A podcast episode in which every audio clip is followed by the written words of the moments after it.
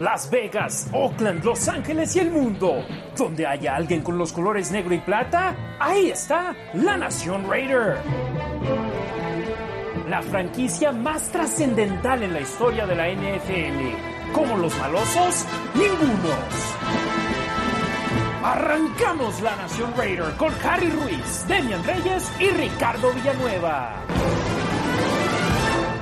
Buenas noches, Nación Raider. Harry Ruiz saludándolos con mucho gusto esta noche de martes 18 de enero del 2022.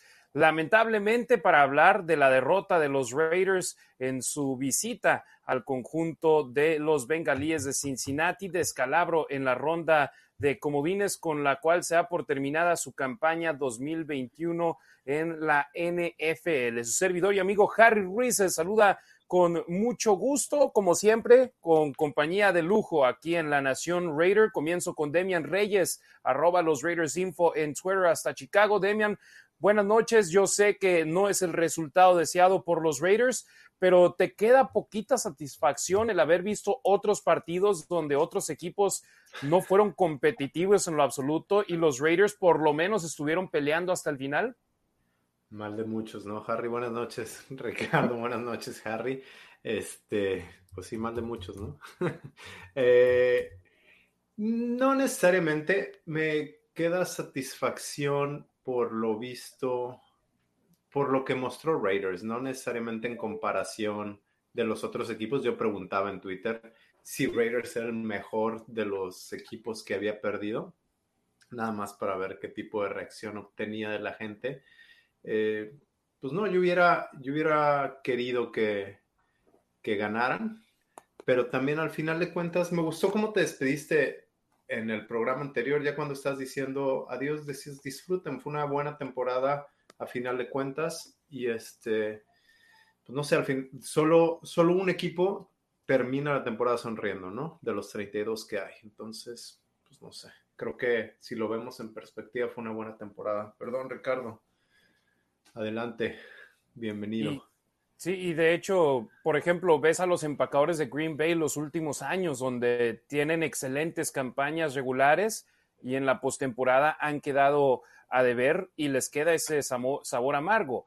Los Raiders hace un mes nadie imaginaba que iban, iban a estar en estas instancias y llegan hasta ellas. Ricardo Villanueva, buenas noches. De hecho, entre los tres no hemos platicado mucho por medio de Twitter, de WhatsApp. Entonces aquí van a ser nuestras reacciones naturales de prácticamente la primera vez platicando del partido. Yo hablé en el programa posterior al partido y después con JT The Break ayer, pero en sí no he tenido una conversación con hermanos como lo hago con ustedes aquí en la Nación Raiders. Ricardo, buenas noches, me gusta el collar ese que traes de, los Raiders, entonces estoy representando al equipo como siempre. Es correcto, uno nunca debe dejar de representar, ¿no? Buenas noches, Nación Raider, Harry, Demian, buenas noches hasta Chicago, en Las Vegas. Y pues sí, no, obviamente complicado. Es bastante complicado cuando te, te enfrentas a un equipo armadísimo, ¿no? Cuando el coreback tiene más de 4.000 yardas por pase, cuando su corredor te corre más de mil yardas, bueno, eh, durante la temporada, ¿no? Consiguieron eso. Su corredor más de mil yardas terrestres, eh, dos de sus receptores, dos de sus tres receptores del primer equipo consiguiendo más de mil yardas aéreas, ¿no? Cada uno. Entonces, cuando te enfrentas a ese tipo de poderío, ¿no? Que tengas una defensiva como la de los Raiders, que definitivamente es buena, ¿no? Yo creo que, que, está por encima del promedio, definitivamente. Eh, aún así, es bastante complicado y más cuando tu ofensiva no te genera puntos, ¿no? Entonces, igual, yo no he platicado con nadie, no me han dado ganas, sinceramente. Ahorita estaba, eh, estaba revisando el, el, video otra vez y, y, sinceramente me estaba volviendo a enojar. Me estaba volviendo a enojar desde la primera mitad, ya hablaremos, pero pues aquí aguantando y pues siempre representando. En las buenas, en las malas, en las peores y en las de siempre seremos Raiders. Vamos a también tocar un poco el tema sobre ya el equipo comenzando la que es posiblemente otra reestructuración en, este, en esta escuadra por tercera vez en los últimos seis años. Eh, al despedir al gerente general Mike Mayak al estar entrevistando ya a candidatos para head coaches, algo que tenían que hacer de todas maneras al terminar la campaña 2021 con un coach diferente al que arrancó la temporada 2022. Hablaremos sobre eso después de platicar sobre el partido. Gracias a todos ustedes que nos están sintonizando en vivo en estos momentos en Facebook, en Twitter, en YouTube. Eh, compartan el video con sus amigos en sus páginas de Facebook, en sus eh, muros, en Twitter. Denle retweet a nuestra publicación y por supuesto en YouTube pueden tomar el enlace para mandarlo a sus amigos en WhatsApp y demás maneras en las cuales mandan mensajes de texto. Y también gracias a todos los que nos están escuchando por medio de la versión audio de este programa en Spotify, en Apple Podcasts y demás plataformas donde escuchen su contenido de audio. Arranquemos hablando del partido entre Raiders y Bengalíes, donde los malosos arrancaron con el balón en su posesión en este encuentro. Tuvieron una serie positiva para arrancar el partido, donde llegaron a avanzar hasta la yarda número 26 de Cincinnati, donde se encontraban en segunda y una, pero es el problema de los malosos, los castigos. Y en la primera mitad solo fueron salidas en falso, pero Demian parecía que esas salidas en falso llegaban en los peores momentos donde los Raiders parecía que iban a tener avances y esos movimientos hacia atrás por medio de pañuelos hacían imposibles que los malosos pudieran continuar en el campo. Ese false start fue de Darren Waller. El primero de la primera serie ofensiva, dices, sí, este, creo que fue un muy buen drive y al final de cuentas los termina matando. Eh, bueno, ya hablaremos de los demás, pero toda la línea ofensiva tuvo por lo menos un castigo. Eh, creo que el partido fue un microcosmos de lo que es Raiders, de la temporada. Eh, ya hablaremos más, pero comenzamos con esos castigos.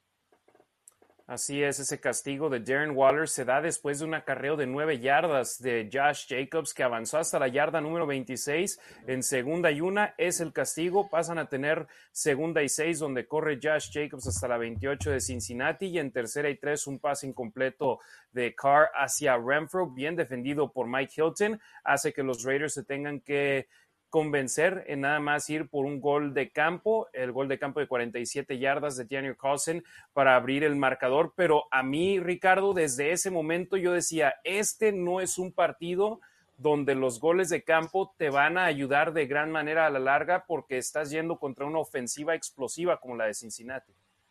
Así es, Harry, son, son playoffs y te tienes que jugar ya el todo. ¿No? Ya no importa si gana, o sea, ya, no importa el récord que traes, lo que sea, ¿no? Ya tienes que jugártelo todo y definitivamente estando en zona roja, ¿no? En playoffs y de visita, tienes que sacar más de tres puntos y, más, y como decías tú, y más ante una, una ofensiva tan explosiva, ¿no? Entonces, el talón de Aquiles de toda la temporada, ¿no? Generar puntos en el primer drive, ¿cuánto? Creo que habría que revisar los episodios, pero lo, hemos dicho en cada uno, ¿no? Que eso es lo que tienen que hacer los Raiders y, y no le salió, no lo hicieron y pues ahí están las consecuencias.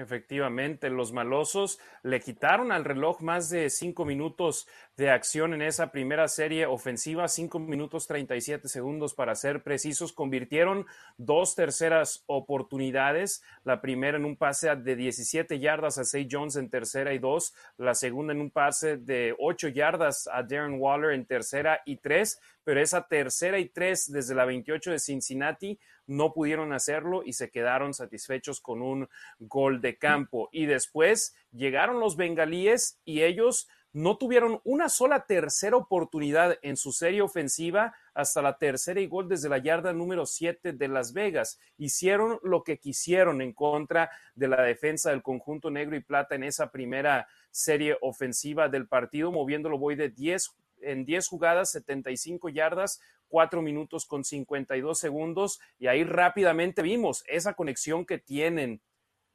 Joe Burrow y Jamar Chase. No la ibas a poder detener teniendo a Jamar Chase siendo cubierto por Brandon Faison y Desmond Trufant, que cuando arrancó la campaña regular de los Raiders, estos dos ni siquiera estaban en la ecuación de posibles jugadores de ver acción en los partidos. Sí, terminaron jugando playoffs, ¿no? Sí, Faison lo estuvieron atacando todo el partido. Yo no entiendo ahí por qué no ajustaron un poco más y mandaron a Casey Hayward a cubrir uno a uno a, a Jamar Chase. Digo, obviamente respetando sus, sus asignaturas, pero Hayward estaba de un lado del campo y Jamar Chase estaba del otro. Siquiera cámbialo del, del lado, no sé. Eh, no, no los pudieron parar. La defensiva no podía parar a los, a los bengalíes. De hecho, tuvieron cinco drives seguidos anotando puntos. Hasta el sexto fue cuando, fue cuando patearon, no estoy contando, el kneel down antes de, de irse al descanso. Efectivamente. Y lo peor del caso es que para los Raiders venían malas situaciones donde errores propios los estaban poniendo en malas situaciones porque después del touchdown de Cincinnati, los malosos tomaron el balón, movieron las cadenas en primera y diez, 13 yardas, pero después Primera y 10, pase incompleto de Carr. Segunda y 10, castigo de 5 yardas en la salida en falso de Colton Miller. Segunda y 15, un pase corto de 7 yardas hasta la yarda número 40 de Las Vegas. Pero en tercera y 8 llega uno de los problemas grandes de los Raiders sobre este final de la campaña, que eran las pérdidas de balón del mariscal de campo Derek Carr, ya que fue capturado por Trey Hendrickson, soltó el balón, fue recuperado por el conjunto de Cincinnati y avanzaron hasta la yarda número 15 de Las Vegas para arrancar su siguiente serie ofensiva en la zona roja. Ricardo, los malosos antes del partido contra los Chargers, donde se pone en blanco en cuanto a pérdidas de balón, llevaban, me parece, cinco juegos consecutivos, si no es que cuatro, eh, donde Derek Carr había tenido dos pérdidas de balón. En cuatro de ellos fueron un fumble y una intercepción y en uno fueron dos intercepciones. Tenían que jugar limpio y no lo estaban haciendo desde temprano en el juego y yo ahí pensaba que el partido se iba a salir del control. Pues eh, sí, no, definitivamente. Eh, para mí eh, creo que ya se estaba saliendo un poco de control desde el castigo, ¿no? De este castigo de, de, Colton Miller. Creo que no, no, sé, no, no, no, no, entiendo ese tipo de, de, situaciones, cómo se dispararon en el pie de esta forma, ¿no? Y Carr en, en esta jugada simplemente hay que ver el video, hay que ver el video nada más para ver cómo Joe Burrow se deshace del balón tan rápido, ¿no? Y de alguna forma, si no lo haces, tratas de extender la jugada, se le colapsa la bolsa y, pues no protege el balón, lo pierde y otra vez, ¿no? Disparándose en el pie, ¿no? De alguna forma, igual lo decía, son playoffs, tienes que hacer la jugada de alguna forma, tienes que buscar la forma de hacer la jugada. Y pues no lo conseguían, estaban estaban desconcentrados, creo que salieron desconcentrados desde la primera jugada, ¿no? Se notó todavía después, se seguía notando la desconcentración, por eso te decía que desde la primera mitad, hace ratito que estaba revisando el video, me, me estaba enojando porque veía este tipo de errores que sinceramente no entiendo. A ver, aquí, aquí hay varias cosas que me parecen interesantes. Dices, habla de Joe, hablas de Joe Burrow deshaciéndose de la pelota rápidamente. El año pasado Joe Burrow terminó la temporada con una lesión de rodilla y la línea ofensiva de los, de los Bengals no, ni siquiera este año era, fue buena. Los Bengals decidieron irse por Jamar Chase en lugar de, en lugar de seleccionar a un liniero ofensivo en el draft. Yo creo que los juegos se ganan en las trincheras, pero me parece muy interesante cómo prefirieron irse por, por un receptor en lugar de proteger a su, a su asset más valioso. Y Joe Burrow aprendieron a, hasta antes del juego de Raiders, no le estaban dando el control del partido y aprendieron a dejarle el control del partido y el chavo toma decisiones muy rápido, se deshace la pelota muy rápido antes de que la presión le pueda llegar y pudieron, pudieron tener una muy buena temporada con base en esas decisiones. Lo otro, lo del balón suelto, dicen que eres quien, pues quien tú, lo que, lo que tu récord muestra, ¿no? Y al final de cuentas yo creo que este no era, no era culpa de Carr, pero al final de cuentas es el coreback que más suelta la pelota o de los que más suelta la pelota, o sea, no es, no es nuevo. Y les decía al inicio de la transmisión que es un microcosmos de la temporada de Raiders. Creo que es una decisión desde el coordinador ofensivo cómo dejas a Foster Moreau solo contra Trey Hendrickson. Y no es Foster Moreau, que a mí me parece un chavo bueno que no tuvo una buena temporada. Es, me parece un buen bloqueador, pero es una ala cerrada, no lo pones contra uno de los mejores eh, pass rushers de la liga uno a uno. Y hay, hay, un video donde se muestra que en esa jugada de Sean Jackson ya estaba teniendo separación. Por un lado, Derek Carr tiene que deshacerse más rápido de la pelota. Por otro lado, si no pones uno a uno a Moreau, le pones a alguien más, dos a uno con Hendrickson, o sea, a lo mejor es un pase de touchdown de no sé cuántas yardas eran, 60, 70. Pero bueno, pues un microcosmos de la temporada. Oye, Demian, y aparte, perdón, Harry, y aparte de eso lo practicas en la jugada. ¿Tú crees que los Raiders no se esperaban, no? Ese tipo de presión, de alguna forma, que no se esperaban. Obviamente, o sea, obviamente los Raiders sabían que Foster Moreau iba a bloquear a Hendrickson, ¿no? Entonces, o sea, no sé cómo desde en la semana no ves ese tipo de cosas, ¿no? O sea, de alguna forma te enfrentas a eso, ¿no? Te enfrentas a que te tienes que deshacer rápido el balón. No, no, digo, yo me lo esperaría, ¿no? Sacando el scout de, la línea defensiva de, Cincinnati, pues obviamente entendería que en ese juego particularmente me tengo que deshacer rápido el balón. Oh, conociendo tu línea ofensiva, que mejoró mucho, pero pues, no puedes tener 10 segundos ahí atrás sin, sin esperar que te peguen por detrás. Exacto.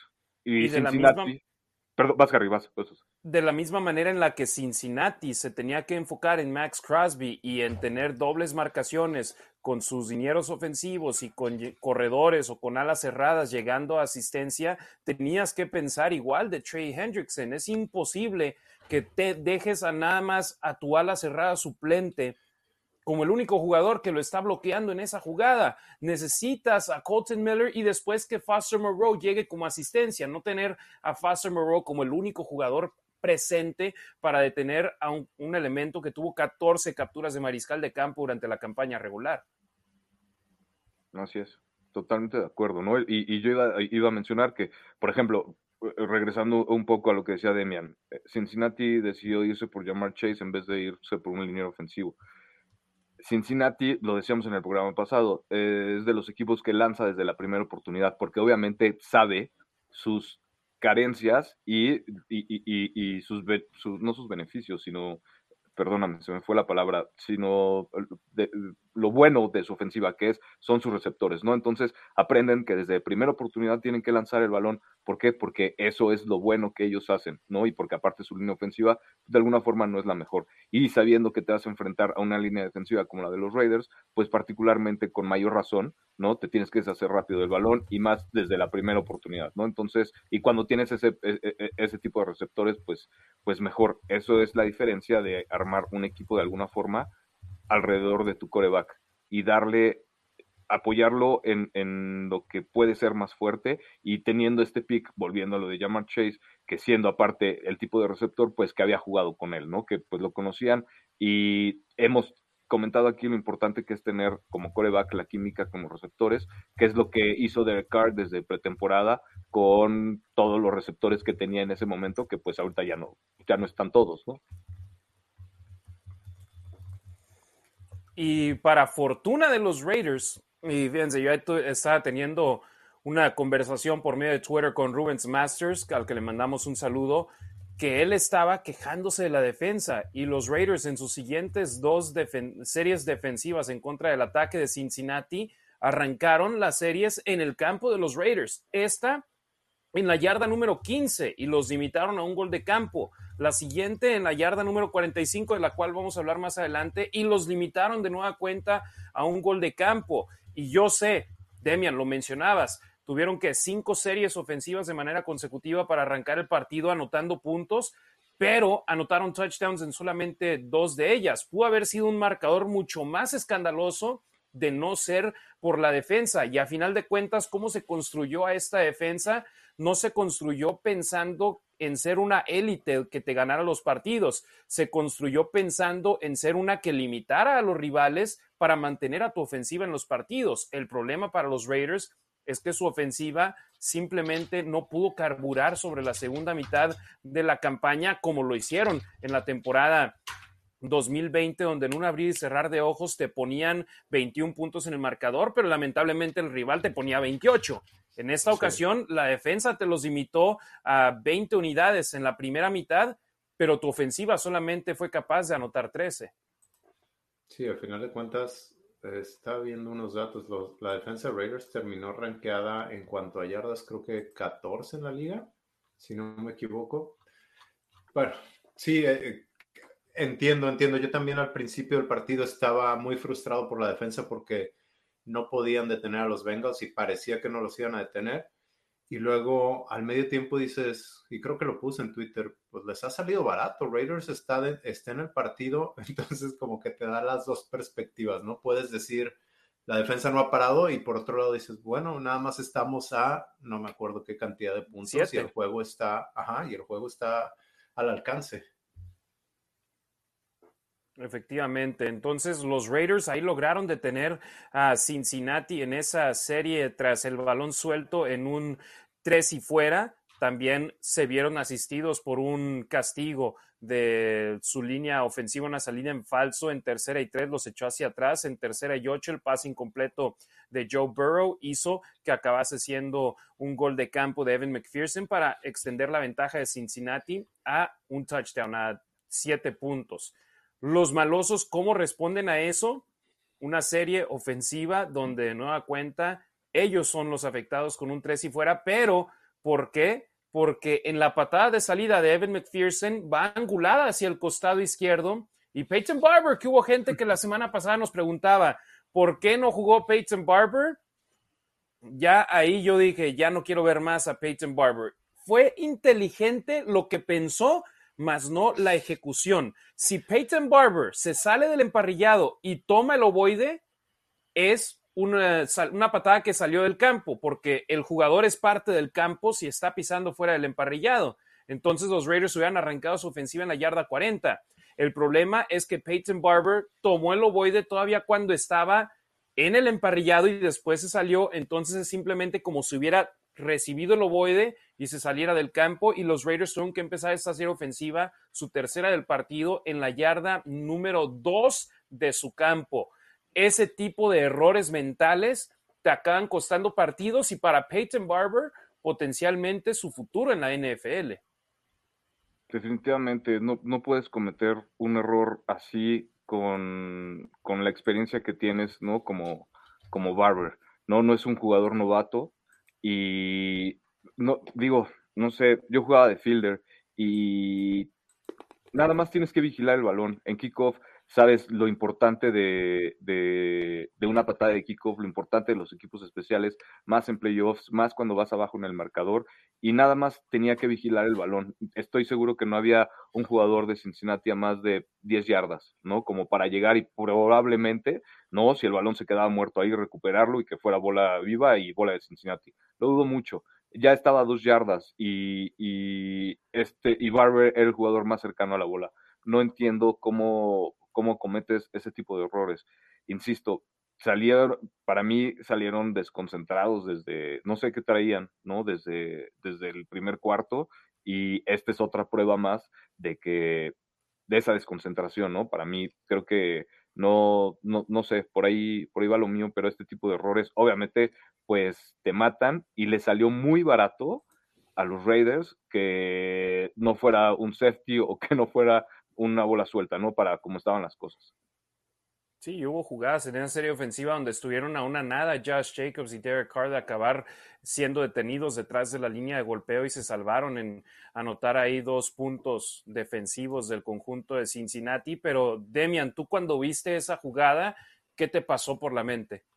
Pues nada, una tontería. No, no pude decir nada más que wow, no lo esperaba. Eh, me acuerdo de qué me pasó por la mente. Harris, el 17, Dwayne Harris se llamaba, Gucci Harris, este, que, que ocupaba un lugar como receptor, ocupaba un lugar como wide receiver, pero era excelente en equipos especiales. Eh, se me vino a la mente una jugada que hizo así, donde mucha gente que no sabe la regla decía, ¿qué está haciendo? Bueno, lo que hizo es que fuera marcado como una patada ilegal que salió fuera del campo. Y, también me acuerdo cuando contra Denver, Harris ve que el jugador de Denver, en, uno de los que fue los, el último partido en Oakland en esta temporada, que no sabía si regresaban a la siguiente temporada, el, el jugador de Denver toca la pelota y es por eso que es como, como equipo que recibe, puedes agarrar la pelota y si la fombleas, se acabó donde el equipo que patea eh, eh, tocó la pelota. Entonces, ajá, entonces era una, una jugada gratis y la, la, nota casi 100 yardas, son 98, 99 yardas. Eh, eso fue lo que se me vino a la mente y cómo pues Barber no estaba a la altura. Sí, y la manera de querer entender esa situación es, Ricardo, tú mencionabas, no había ningún jugador a 10 yardas de distancia, pero al mismo tiempo, si ese balón no sale del campo y un jugador de Cincinnati llega y lo toma, es prácticamente un onside kick que recuperan y lo pueden llegar y tomar en las diagonales. Pero lo más probable, como iba la trayectoria de ese ovoide, es que solo se iba a salir del campo, ya fuese en la yarda 2 o dentro de las diagonales para hacer un touchback. Entonces, simplemente un error que le acaba costando a los Raiders afortunadamente solamente tres puntos, pero de no haber anotado Cincinnati esos tres puntos, los malosos no hubieran estado buscando un empate sobre el final del juego, sino hubieran estado jugando por la victoria, pero insistimos, ese error mental de Peyton Barber, aunado a los castigos eh, desafortunados en cuanto a los momentos en los que se realizaron, pusieron a los Raiders en una posición complicada. Todavía no iría detrás de la bola 8 porque de una u otra manera los malosos lograron seguir vivos en este partido y no nada más vivos diciendo, bueno, vamos abajo por dos posesiones, sino que se sentía latente la oportunidad de que pudieran hacer algo para poder empatar el marcador algo que no sucedió en el resto del partido, pero se sentía latente la oportunidad de que sucediera. Los Raiders tuvieron otro tres y fuera después de ese error terrible de Peyton Barber. Los bengalíes de Cincinnati en la patada de despeje regresaron el balón hasta la yarda 45 de Las Vegas, donde avanzaron hasta la zona roja, hasta la yarda número 4 de los Raiders, donde estuvieron en tercera y gol, pero una captura de mariscal de campo de Quentin Jefferson le limitó el daño por parte de los bengalíes a solamente un gol de campo y era increíble pensar que en ese momento, tras los errores terribles de los Raiders, que el balón suelto de Derek Carr, este error mental de Peyton Barber que hizo que arrancara una serie ofensiva en la yarda 2, a pesar de ello y el primer touchdown de Cincinnati, los Raiders solamente iban abajo por marcador de 13 puntos a 3. Sí, increíble. Todavía seguían en la pelea de visita, ¿no? Y a pesar de todos estos errores, ¿no? Entonces, la defensiva ahí estaba, otra vez, ¿no? Demostrando lo valioso que, lo valioso que es tener una buena defensiva, ¿no? Por fin, pues, hasta playoffs, ¿no? Llevó a los Raiders, ¿no? Esta defensiva, así de sencillo. Entonces, no sola, obviamente, ¿no? Pero en gran parte fue, fue, creo, por parte de la defensiva y lo demostró en este juego particularmente. Entonces, por ejemplo, para mí yo no creo que haya algo que criticarle a la defensiva. Obviamente hubo errores, no definitivamente, pero pues insisto, o sea, no es por justificarla, pero Cincinnati de verdad tiene una muy buena ofensiva y la y, y a fin de cuentas es el equipo de Cincinnati contra el equipo de los Raiders y el equipo de Cincinnati, tanto el equipo de los Raiders tienen que sumar puntos para ganar el partido. Y el que más puntos sumó pues fue Cincinnati, pero la defensiva de los Raiders limitó muchos de esos puntos a, Cincinnati, ¿no? Entonces, creo que, y lo demostró, o sea, no, no, no hay que decir, ahí lo demostró otra vez. Sí, si nos fijamos en esas dos series ofensivas, donde los Raiders los limitaron a goles de campo en la primera mitad, en ambas llegaron a estar dentro de la yarda número 10. Entonces, insisto, en mi opinión, milagroso que los Raiders estuviesen perdiendo en ese instante 13 a 3 en lugar de 21 a 3.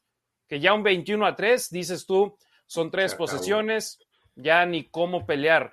Y la defensa los mantuvo en este juego. Insisto, sé que Cincinnati anotó puntos en sus cuatro series ofensivas de la primera mitad, pero no les puedes echar a ellos la culpa de que hayan anotado puntos en sus series 2 y 3, que arrancaron en territorio enemigo por errores en la primera, o bueno, más bien la segunda serie, por error de Derek Carr, el balón suelto, y la tercera por el error de los equipos especiales con Peyton Barber.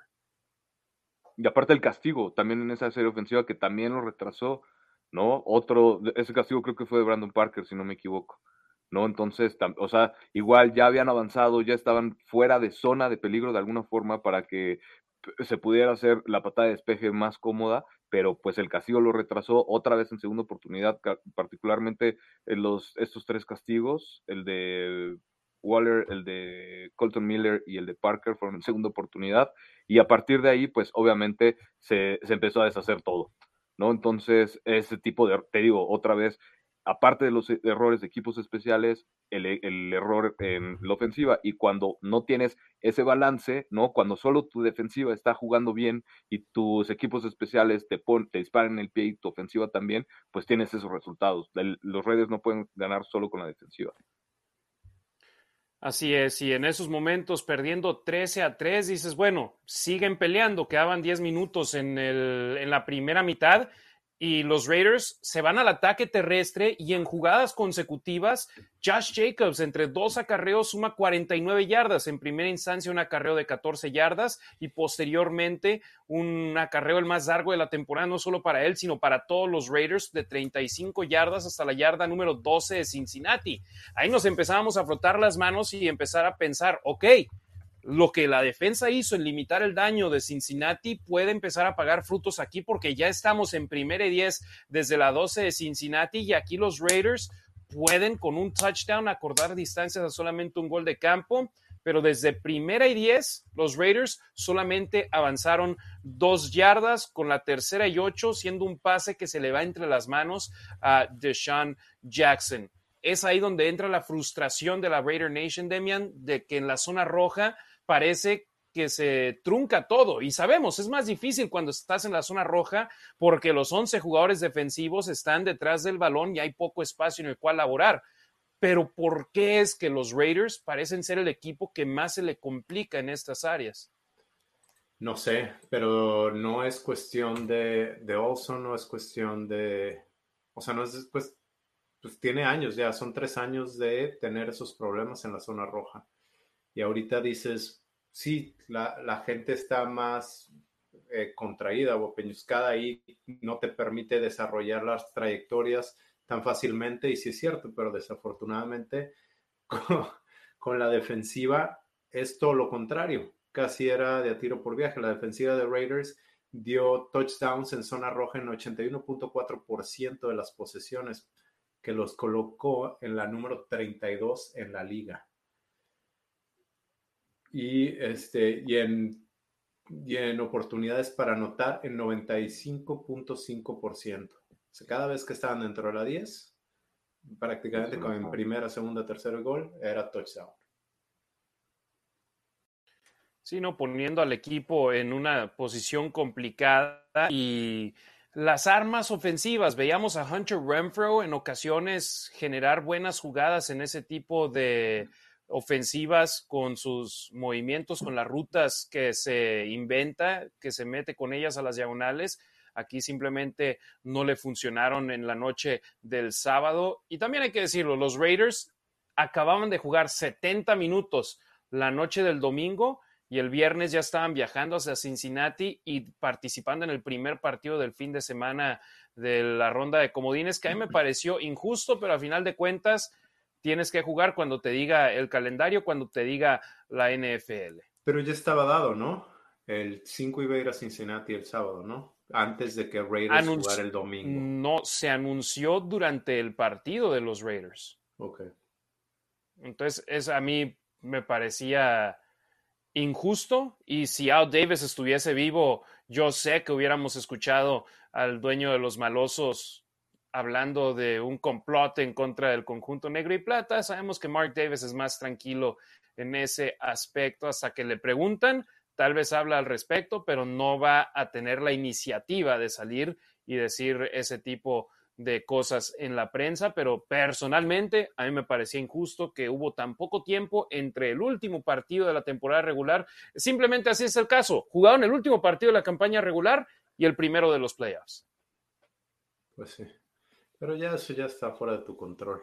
Eh, en cuanto a la zona roja, las posiciones de Raiders convirtieron en touchdown en 51.7% de sus, de sus drives cuando estaban ya en zona roja. Esto los puso en el 27, en el número 27 de la liga y fueron el segundo equipo que más eh, se conformó con goles de campo. Y eso fue el número uno o el peor de la liga. Así es, y se conformaron en gol de... segundo peor.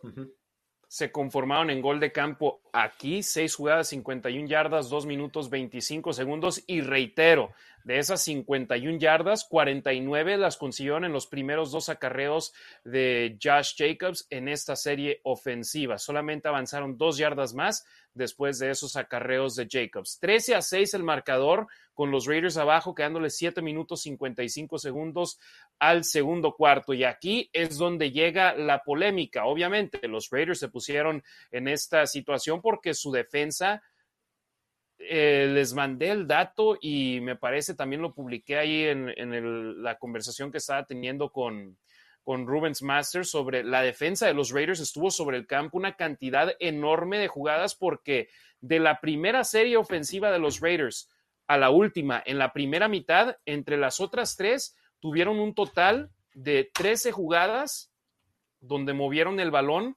51 yardas. ¿Cómo vas a mantener a tu defensiva descansada o por lo menos manteniéndolos frescos si ellos están sobre el campo más de 15 minutos de acción?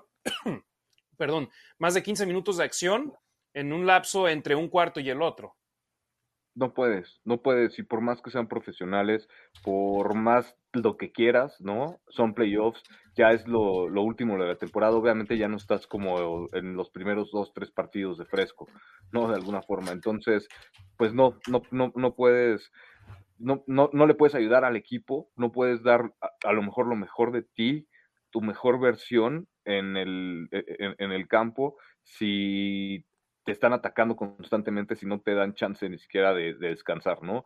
Y pues todo esto obviamente va de la mano con la ofensiva, porque si la ofensiva no le quita reloj, no le quita tiempo, ¿no? al, reloj de juego, pues obviamente eso quiere decir que tu defensiva va a estar más tiempo, ¿no? Entonces, se tienen que ayudar, se tienen que ayudar, la ofensiva de los Raiders no ayudó a la defensiva y, y, la defensiva obviamente se cansa, ¿no? A fin de cuentas, pues influye un poco definitivamente esto que jugaron el último partido de la temporada regular y el primero de, de Wildcard, ¿no? Entonces, son varios factores que de alguna forma hay que considerar y pero lo que más creo que impacta es que tu ofensiva no te ayude el día del partido, punto, nada más. Efectivamente, y la ofensiva de los Raiders se vio inoperante y, y, fue un problema que vimos sobre el final de la campaña hacían un buen trabajo en su primera serie ofensiva del partido y después se veían inoperantes hasta la ofensiva de dos minutos en la primera mitad, si es que tenían una, y después en la segunda mitad hasta que tenían una ofensiva de dos minutos para cerrar el partido, para empatar el marcador o tomar la ventaja, es donde se veían bien.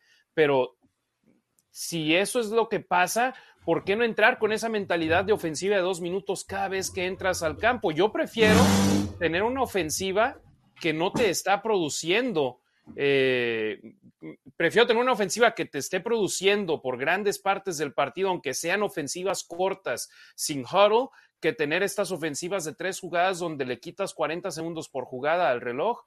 Y, es increíble, te digo, no entiendo la, la situación de la ofensiva de los Raiders, como en la ofensiva de dos minutos sí y en el resto del partido no lo decía de broma hace dos programas o tres, ¿no? Que parecía que los aficionados de los Raiders nada más teníamos que ver los partidos, los últimos dos minutos de cada partido, justo por lo que dices, ¿no? Porque es justo ahí donde vienen las estadísticas de Derek Carr, ¿no? El coreback que tiene uno, muchos más juegos, ¿no? De comebacks que cualquier, eh, que varios otros corebacks, ¿no? todas sus estadísticas, ¿no? Esas ofensivas explosivas en los últimos dos minutos y la efectividad del pateador de campo, ¿no? Lo que tú, del pateador de gol de campo, lo que tú decías, Harry, ¿no? A fin de cuentas, se, se daban por vencidos o no podían generar más de terceras oportunidades en zona de gol, no podían anotar ni siquiera, entonces pues obviamente pues viene el pateador y por eso tu pateador es tan bueno y tan efectivo de alguna forma, pues tiene tantas oportunidades, por eso te genera tantos puntos y por eso está en el top de la liga, ¿no? A diferencia de, de los Patriotas, que bueno, creo que pues definitivamente ellos por anotar también pues puntos extras, porque ese equipo se anota, ¿no? Ahí entonces...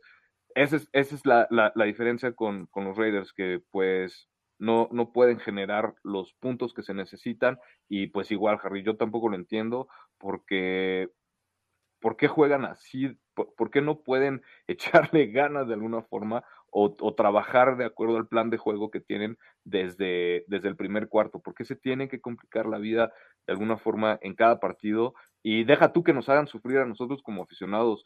Ellos que están ahí, por qué se complican la vida, por qué, por qué, por qué ese tipo de selección de jugadas, por qué ese tipo de decisiones, por qué esos castigos, por qué esa falta de concentración de jugadores veteranos como de Sean Jackson, no aquí que estaba solo, creo que no tenía un jugador a más de tres yardas, ¿no? Y estás, vuelvo a lo mismo, estás, estás en playoffs, eres otro jugador veterano, ¿no? No, ¿cómo cometes ese tipo de errores cuando tienes un currículum decente, ¿no? De alguna forma. Entonces, no sé, son muchísimas cosas que, no entiendo y espero que sí cambien. Sí, Deshaun Jackson, uno de los jugadores con más experiencia en playoffs de los Raiders, de los 21 jugadores que entraron al campo este fin de semana, uno de los que más, bueno, de los 21 jugadores con experiencia en playoffs de los Raiders que entraron al campo el sábado, él era uno de los que más partidos tenían ellos. Vamos de nueva cuenta esa última serie de Cincinnati en la primera mitad, donde convirtieron en tercera y una con un pase corto de Burrow a Boyd. Posteriormente, en tercera y una, detienen a los bengalíes en un pase incompleto, bien defendido por Nate Hobbs en la yarda 31 de Las Vegas. Pero Cincinnati, ahí es donde te demuestra esta nueva mentalidad de los nuevos coaches. Es cuarta y una, están en territorio de gol de campo, y prefieren jugársela, arriesgarse y se van con una jugada, con un acarreo de Jamar Chase, que no solamente consigue una yarda, consigue 15 y se mete a la zona roja con, a su ofensiva. Entonces, los bengalíes, esa frescura que tienen en su staff de cocheo, con la gente que decide con las analíticas en arriesgarse, a veces desfunciona, en otras les sucede como con los cargadores de Los Ángeles que se arriesgan de más y no pueden convertir, pero les funcionó en esta ocasión y acaban consiguiendo puntos de a 7 y de manera controversial. ¿Algo que quieras mencionar, Demian, antes de hablar de la jugada del touchdown de Cincinnati? No, nada, hablamos de esa jugada. Ok. Rápido, Harry, nada más. En esta cuarta que mencionas, no, vuelvo a lo mismo, son playoffs. o sea, de alguna forma te la tienes que jugar, ¿no?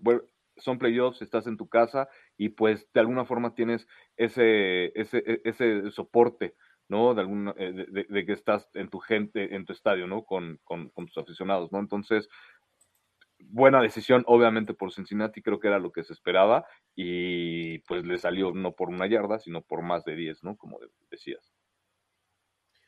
Efectivamente, y ahí los eh, bengalíes de Cincinnati tuvieron nuevo set de downs en la yarda número 16 de Las Vegas. En primera y 10, pase corto a Mixon, 5 yardas, segunda y 5 desde la 11, acarreo de una yarda de Joe Mixon, que en mi punto de vista fue una jugada inteligente porque te aseguraba llegar a la pausa de los dos minutos para tener ya después tu tercera oportunidad, tercera y cuatro y si le entregabas el balón a los Raiders, o más bien lo ibas a entregar tarde que temprano, lo ibas a hacer con menos tiempo en el reloj. Llegó la tercera y cuatro, donde Joe Burrow comienza a correr a su costado derecho al no tener receptores abiertos, está a una nada de salirse del campo, lanza el pase y conecta con Boyd para una anotación. Yo cuando transmito los partidos de visitantes no podemos escuchar la transmisión en inglés porque estamos transmitiendo el partido de un monitor. Se me hizo rarísimo que lo primero que vi es que todos los jugadores se detuvieron como si algo hubiese sucedido antes de la recepción. Y yo lo primero que pensé es, Burrow pisó fuera del campo. Veo la repetición y digo, no, claramente no se había salido del campo. Ese es touchdown. Fue la decisión correcta. Después veo el video en mi celular donde veo que claramente suena un silbato con el balón en el aire y no me importa si fue una décima de segundo después de que se deshizo el balón Joe Burrow o una décima de segundo antes de que le llegara el balón a Boyd. La regla indica si hay un silbatazo erróneo con el balón en el aire, se da por terminada la jugada en ese instante y la repites. Y aún así, estaba escuchando a Mike Pereira en una entrevista con, eh, eh, ay, la lista de NFL Network, que estaba escuchando hace unos momentos, Demian. Rich Eisen. Con Rich Eisen, donde decía, si el árbitro sonó el silbato en ese momento porque pensó que pisó fuera del campo Joe Burrow, la jugada que se debió de haber determinado es que pisó fuera del campo y no debió de haberse jugado otra tercera oportunidad. Era cuarta oportunidad porque él pensó que Burrow pisó fuera del campo y eso no lo puedes revisar después de esa jugada. Entonces, a los Raiders les tocó lo peor y también lo que más me enoja es que en las entrevistas posteriores que hablan con un miembro de la prensa que es preseleccionado, el pool reporter, los oficiales dijeron, el silbatazo sonó después de la recepción. Cuando todo mundo que vio el partido, todo mundo que estuvo en el estadio y todos estuvieron ahí, saben que sonó antes de la recepción. Pero no dijeron eso, ¿eh? Dijeron, fue determinado en el campo que el silbatazo sonó. O sea, el cuate este, el que está dando la entrevista de los árbitros, se lava las manos y dice, yo no sé, lo que los árbitros dijeron dentro del campo fue que ya el silbatazo sonó después. Y luego también le preguntan, ¿quién fue? Y en lugar de contestar quién fue o por qué o no sé, dice, uno de los que estaba ahí, obvio, idiota, fue uno de esos. Y se ve, el cuate tiene el pito en la boca. El silbato. Como es. El pito también se le dice. este, y sí, no, no sé qué te digo. A mí me pasó jugando en Carneros teníamos nuestro coco en una semifinal, íbamos perdiendo, interceptamos y la ponemos del otro lado. Y el árbitro, cuando interceptan, pita, silbatazo inadvertido, pues como es la regla y no contó la jugada, después anotamos. ¿Y sabes qué? Y el árbitro no nos quiso hacer ninguna daga. Era el papá de uno de mis compañeros. No lo hizo adrede, pero fue lo que pasó y se acaba la jugada y no, no cuenta. Y ahí yo dije, el silbatazo, ¿qué onda? Y los mismos eh, Mike Tirico y Drew Brees, que eran los que estaban transmitiendo, no dijeron nada al principio. No sé, Hasta que comienza a hacer polémica en las redes sociales, tienen que tocar el tema. ¿Por qué? Porque la NFL publica el video del touchdown para decir los bengalíes extienden su ventaja a 14 puntos contra los Raiders y todos los que vieron ese video, incluido yo, escuchamos el silbatazo antes de que completara Boyd la recepción. Harry estaba viendo, obviamente, el, partido y definitivamente, siendo honesto, sí escuché el, silbatazo antes, ¿no? Por, de alguna forma, y hay, vuelvo a lo mismo, hay que ver el video. El video nos enseña todo, ¿no? Por eso ninguno de los jugadores empieza a celebrar, todos están así como que después de sí, que la cachó y se quedó así. la cacha como si estuviera entrenando, ¿no? De alguna forma, ¿no? Ya en zona roja, sí, ya atrapé el balón y anoté y punto, no, no celebras porque pues sabes que esa jugada no vale, así de sencillo, ¿no? Y qué casualidad eso que te digo, que ninguno de los 22 jugadores que estaban en el campo reaccionó de alguna forma al touchdown, no todos reaccionaron de alguna forma pues como si la jugada hubiera terminado porque escucharon el pitido porque, porque hubo un, un, silbatazo inadvertido y pues en ese momento la jugada se acaba, porque tú como jugador te enseñan en el fútbol americano que cuando suena el silbato se acaba la jugada. Dejas de taclear, dejas de coreback, dejas de pelearte, dejas de correr, dejas de hacer lagartijas, lo que sea. Con el pitido se acaba lo que estás haciendo. Punto. Por eso nadie hace nada. ¿No? Entonces es, es frustrante de verdad que otra vez se hayan no sé cómo decirlo, pero se hayan atorado a los Raiders con este tipo de situaciones que no pueden estar pasando en lo que para mí es la mejor liga eh, profesional, ¿no? De, de, deporte. No, no, no pueden estar pasando este tipo de errores que Demian lo decía, en, en, eh, pasan en, ¿qué era Demian? ¿Juvenil lo que jugaste en Carneros? cuando pasas el batazo. y, y, la, regla es clara, ¿no? Y ahí pasó y se tuvo que repetir o se tuvo que cancelar la jugada, punto. O sea, ese tipo de errores arbitrales básicos no los puedes permitir en lo que para mí es la mejor liga profesional. Por algo esta planilla, ya decidió la NFL que por algo esta planilla no va a arbitrar en, en los juegos consecutivos, si no me equivoco. Creo que algo, algo así había leído. Entonces, eso te dice algo. Si es cierto, me lo esperaría definitivamente. Y si no, lo tendrían que hacer porque no, no, no puedes estar jugando con este tipo de cosas. Son siete puntos, son, fueron, bueno, ya después siete puntos, que ahí está la diferencia en el marcador. Lo dijo Charles Woodson. Él lo dijo en una entrevista, no me acuerdo, creo que en ESPN le preguntaban qué opinaba de la jugada y pues decía, ¿no? Que vámonos poniendo de acuerdo para jugarlo en la semana porque esos puntos se los, se los tendrían que restar a los Raiders porque no vale. ¿no? Entonces, de verdad es frustrante. Estoy hablando de esto, me están sudando las manos y se me acelera el corazón, de verdad, el coraje, porque no puede ser que pasen este tipo de situaciones en esta liga. A mí también me molesta mucho eh, y el arbitraje en, este, en esta situación eh, afectó a Raiders, en otras, en muchos partidos afectó a Raiders, en otras dentro de este mismo juego afecta a Raiders, pero también hubo malas decisiones en contra de los Bengals. Y, pero les tengo noticias, ¿saben cuándo va a cambiar eso? Nunca, porque aquí estamos nosotros en nuestro tiempo libre con un montón de gente viéndonos hablando de la NFL. La NFL otra vez rompió récords de, de vistas, no tienen un incentivo, no tienen un incentivo. Mientras nosotros sigamos consumiendo eso, no tienen por qué cambiar, cambiar o no tienen por qué pagarles más, no tienen por qué hacerlos de tiempo completo. Ya lo hicieron a los árbitros de tiempo completo. Hace unos años estaba, estaban peleando eso por las decisiones.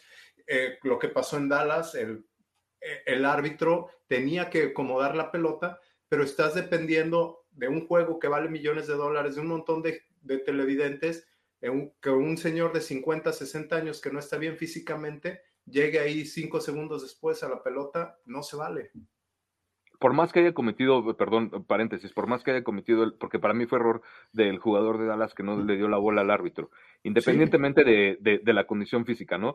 Bueno, más bien, si el árbitro hubiera estado en una mejor condición física, aunque no se lo hubiera dado, llega definitivamente más rápido y pues a Dallas no le afecta esta situación, ¿no? Entonces es otra, otro tipo de cosas que, repito, aunque para mí haya sido error del jugador de Dallas, la condición física del, del, del, árbitro en un partido de playoffs, como lo decía Demian, y, este tipo de errores como pasaron como los Raiders no pueden pasar en esta liga. No, no entiendo. Sí, y lamentablemente para los Raiders, de no a cuenta, ellos van a ser el ejemplo después de lo sucedido en el Talk Rule, en aquel entonces con John Gruden como head coach. Después de esa jugada, cambia la regla en la NFL. Ahora les aseguro que cuando tengan esas reuniones de árbitros donde tomen ejemplos de varias situaciones para demostrar lo que tienen que hacer y lo que no tienen que hacer, van a enseñar esta jugada donde dicen, sonó el silbatazo antes de la recepción, tienen que parar la jugada y lo que suceda después, de la después del pase, no, después del silbatazo ya no cuenta. Lo tienes que dar por, muerto. Lo van a dar como ejemplo y los Raiders se ven afectados en el campo, pero a la larga van a decir, bueno, ese partido nos sirvió como ejemplo. ¿Y por qué carajos no entra a Nueva York? En otra jugada vi, vi varios juegos de Creo que en esa, no sé, entra a Nueva York y rápido corrigen y no hay necesidad, no hay, sí, era Bisacha que iba a soltar el pañuelo rojo y no hay necesidad, ¿no? Por, ¿Para qué paras el partido si Nueva York está viendo la repetición? Ahí mismo, no hay jugada. Lo que quieres, no quiero que ayuden a Raiders, quiero que no, quiero que no los afecten, quiero que no afecten a nosotros como fans, que al final de cuentas nosotros qué, pero es gente que es su chamba, que Mayock ya se quedó sin chamba. Sí, Mayock ya se quedó sin chamba. ¿Qué tal que hubieran ganado ese partido y ganen el siguiente y a lo mejor Mayock no se queda sin chamba? Y, va a Bisache y va en el resto. Efectivamente, y sí, es lo que, lo que decimos, no queremos que el arbitraje beneficie a los Raiders, pero simplemente queremos que sean justos y lamentablemente parece ser que siempre estas jugadas cuestionables son las que afectan al conjunto negro y plata. Anotan ese touchdown porque lo validan y los Raiders con un minuto y 51 segundos restantes. En la primera mitad se arman una ofensiva de 11 jugadas, 80 yardas en un minuto con 38 segundos, que concluye con un pase anotador de 14 yardas de Derek Carr a Zay Jones para cortar distancias a 20 puntos a 13 al irse al medio tiempo. Solamente abajo por un touchdown, a pesar de todo lo que le había sucedido a los Raiders en esa primera mitad. Eh, seguían vivos, que era lo que se quería Así es, a pesar de todo el caos que había pasado en la primera mitad, los Raiders seguían con oportunidad, con oportunidad de, regresar en la segunda mitad. Y bueno, ya, no sé, ¿qué sigue, Harry? Sí, no, y, yo a lo que voy es volteas a ver a equipos como los Patriotas de Nueva Inglaterra, volteas y ves a equipos como los, las Águilas de Filadelfia, los Aceleros de Pittsburgh, los Cardenales de Arizona, que al medio tiempo ya prácticamente estaban ondeando la bandera blanca, ya habían tirado la toalla porque estaban fuera de competencia y los Raiders seguían vivos. Muchos criticaron la publicación que puse de cuánto fue el déficit más grande de los equipos en la ronda de comodines y por cuánto perdieron y me dicen, hey, vale igual la derrota. digo, sí, pero al mismo tiempo los Raiders, yo a lo que iba era, fueron el equipo, en mi punto de vista, que más competitivo fue el fin de semana durante la ronda de comodines entre las escuadras perdedoras y mucho dijimos, Demian, durante la semana, depende mucho del equipo cómo se vean en el partido. Y a pesar de tener a Joe Burrow, Jamar Chase, Higgins, todas esas armas ofensivas, los Raiders lograron verse competitivos en el campo, aunque no se vieron como un equipo ganador, que era lo que se quería. Sí, de acuerdo. Y cuando dijimos que dependía de cómo se veían en el partido, era con respuesta a la pregunta si Bisaccia se quedaba. Por un lado, mostraron que garra, que querían jugar, que querían representar al coach, no se cayeron. Por otro lado, pues otra vez un microcosmos, eh, errores, errores de cocheo. Eh, pues, lo decía Tayford, ¿no? Eh, yo creí que Bisaccia se quedaba después de este juego. No veo cómo por el montón de mismos problemas y patrones. Efectivamente, se torna más complicado eso para, para él en ese aspecto. Arranca la segunda mitad, Cincinnati tiene el balón porque ellos ganaron la patada de salida, avanzan 40 yardas en 9 jugadas, 4 minutos con 4 segundos, se meten hasta la yarda número 25 de Las Vegas, el intento de gol de campo de Evan McPherson fue bueno y ahí dijimos, ok, otra vez limitando el daño. Veamos qué pueden hacer los Raiders para cortar distancias de nueva cuenta. Lo que hicieron, cinco jugadas, patada de despeje, dos minutos, 35 segundos. En esa serie hubo una jugada controversial en tercera y cuatro, donde Carr conecta un pase de 22 yardas con Hunter Renfro, donde inicialmente los oficiales dijeron que Renfro completó la recepción. Fue un balón suelto forzado por Bates tercero y salió del campo, entonces los Raiders habían movido las cadenas. Lanza el pañuelo rojo Zach Taylor, el head coach de los Bengalíes de Cincinnati, reta la jugada y los oficiales le dicen que tiene razón el coach, revierten la decisión y tienen que despejar el balón en cuarta y cuatro. En mi opinión, y yo sé que va a haber muchos que no están de acuerdo, fue la decisión correcta ahora no solamente necesitas poner dos pies en el emparrillado para hacer pase completo, necesitas hacer un movimiento de fútbol americano, ya sea un pequeño movimiento con el balón, lo que sea, pero necesitas hacer algo. Y Hunter Renfro no lo hizo. ¿Por qué? Porque Bates jugó defensivamente muy bien en esa instancia y obligó a que el balón saliera de la posesión de Hunter Renfro. Ricardo, tú como exjugador, ¿Qué opinas al respecto? ¿Sí fue la decisión correcta la hecha a final de cuentas por los árbitros o debió haber contado como recepción para Renfro? No, definitivamente no, fue la decisión correcta, no, no, no fue recepción. Eh, igual, es claro, ¿no? Y desde cuando creo que los de Dallas tienen muy, muy, muy apuntado esto que tienes que terminar con el balón, con, con posesión del balón, simplemente, ¿no? Renfro ni siquiera terminó con la posesión del balón, entonces nunca tuvo posesión del balón, nunca hizo un movimiento, ¿no? Lo que tú decías. Entonces, pues definitivamente para mí no, no, no había forma de que fuera bola suelta, ¿no? Definitivamente no, no fue recepción. Demian, ¿algo al respecto o seguimos? No me acordaba bien, me parece que estuvo en la línea. Creo que si lo hubieran marcado del otro lado, yo creo que sí hubiera dicho, pues sí no sé. Sí, es lo que dice, no es un deporte de pulgadas. Cualquier situación te puede cambiar un partido de gran manera de una manera u otra, incluyendo, por supuesto, esta donde si los Raiders mueven las cadenas y se mantienen ofensivamente en el campo, estás pensando ya en por lo menos tres puntos y hacerlo nuevamente este partido uno de una posesión. En cambio, despejan el ovoide y de nueva cuenta mandan al emparrillado a su defensa, donde afortunadamente la defensa de los Raiders consigue otro tres y fuera, que se le pone el punto de exclamación con la captura de mariscal de campo de Max Crosby, su primera en una postemporada. tercera y 12 desde la 27 de Cincinnati, pierden 11 yardas, así que despejan en cuarta y 23 desde la 16 de los Bengals.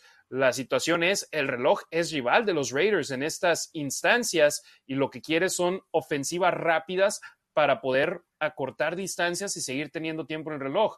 Los Raiders afortunadamente movieron el balón, 13 jugadas, 57 yardas, pero le quitaron 7 minutos y medio al reloj y se limitaron a solamente un gol de campo, estando inicialmente con primera y gol desde la yarda número 9 de Cincinnati, un acarreo de Josh Jacobs eh, los mete a la yarda número 1, pero un holding de Simpson los echa atrás 10 yardas, así que en lugar de estar con un nuevo set de downs, bueno, no un nuevo set de downs, pero ya estando en la yarda número 1, en tercera y gol desde la 1, los echan hacia atrás, segunda y gol desde la 19 y la misma tener que quedarse satisfechos con un gol de campo. Los castigos siempre son malos, pero parecía que en este juego llegaban en el peor momento posible. Sí, si ves las estadísticas finales, no fueron tantos castigos, fueron 7 para 46 yardas y de los Bengals fueron 7 para 56 yardas, pero fue el timing y muchos de esos castigos, bueno, algunos fueron antes de la jugada, donde no puedes decir que no. Estos holdings, ah, no sé, los árbitros querían sacar holding y si quieres marcar holding en la NFL o en cualquier en cualquier liga de fútbol americano puedes marcar holding en cualquier jugada. Eh, perdón. Rápido es que si no se me va la jugada de, creo que fue eh, la de Kansas City, la pantalla que le hicieron al 76, al tackle ofensivo. Cómo agarra, fue contra Pittsburgh, si no me equivoco. Cómo agarra a, a Watt, ¿no? Literalmente lo agarra y lo, lo voltea. Ah. sí, sí, sí, sí. ¿Te acuerdas? Y claramente, pues, digo, eso lo, lo pudieron haber marcado, lo, marcaron. Exacto, como si fuera luchador, literalmente. No entiendo cómo no fue castigo. Cierto. O Ted Gwen, que me encantan sus análisis, ahí véanlo en, en Twitter, puso excelente bloqueo de Gronkowski. Te metes a las respuestas por muchísimo menos de eso. El día anterior marcaron, ¿cuántos? Dos o tres holdings a Raiders, pero por muchísimo menos de eso. Sí, están gruesos están bastante gruesos. Sí, las situaciones de los árbitros, caray. Y, y, es a lo que vamos. Si quieres buscar y encontrar castigos, los vas a encontrar en cada jugada, pero necesitas tener ese juicio de saber cuáles son flagrantes y necesitas marcarlos y otros que, insistimos, es un juego de pulgadas. Eh, nos quedamos con los Raiders quedándose satisfechos con otro gol de campo. Cincinnati, otra serie larga, 13 jugadas, 65 yardas, 7 minutos y medio.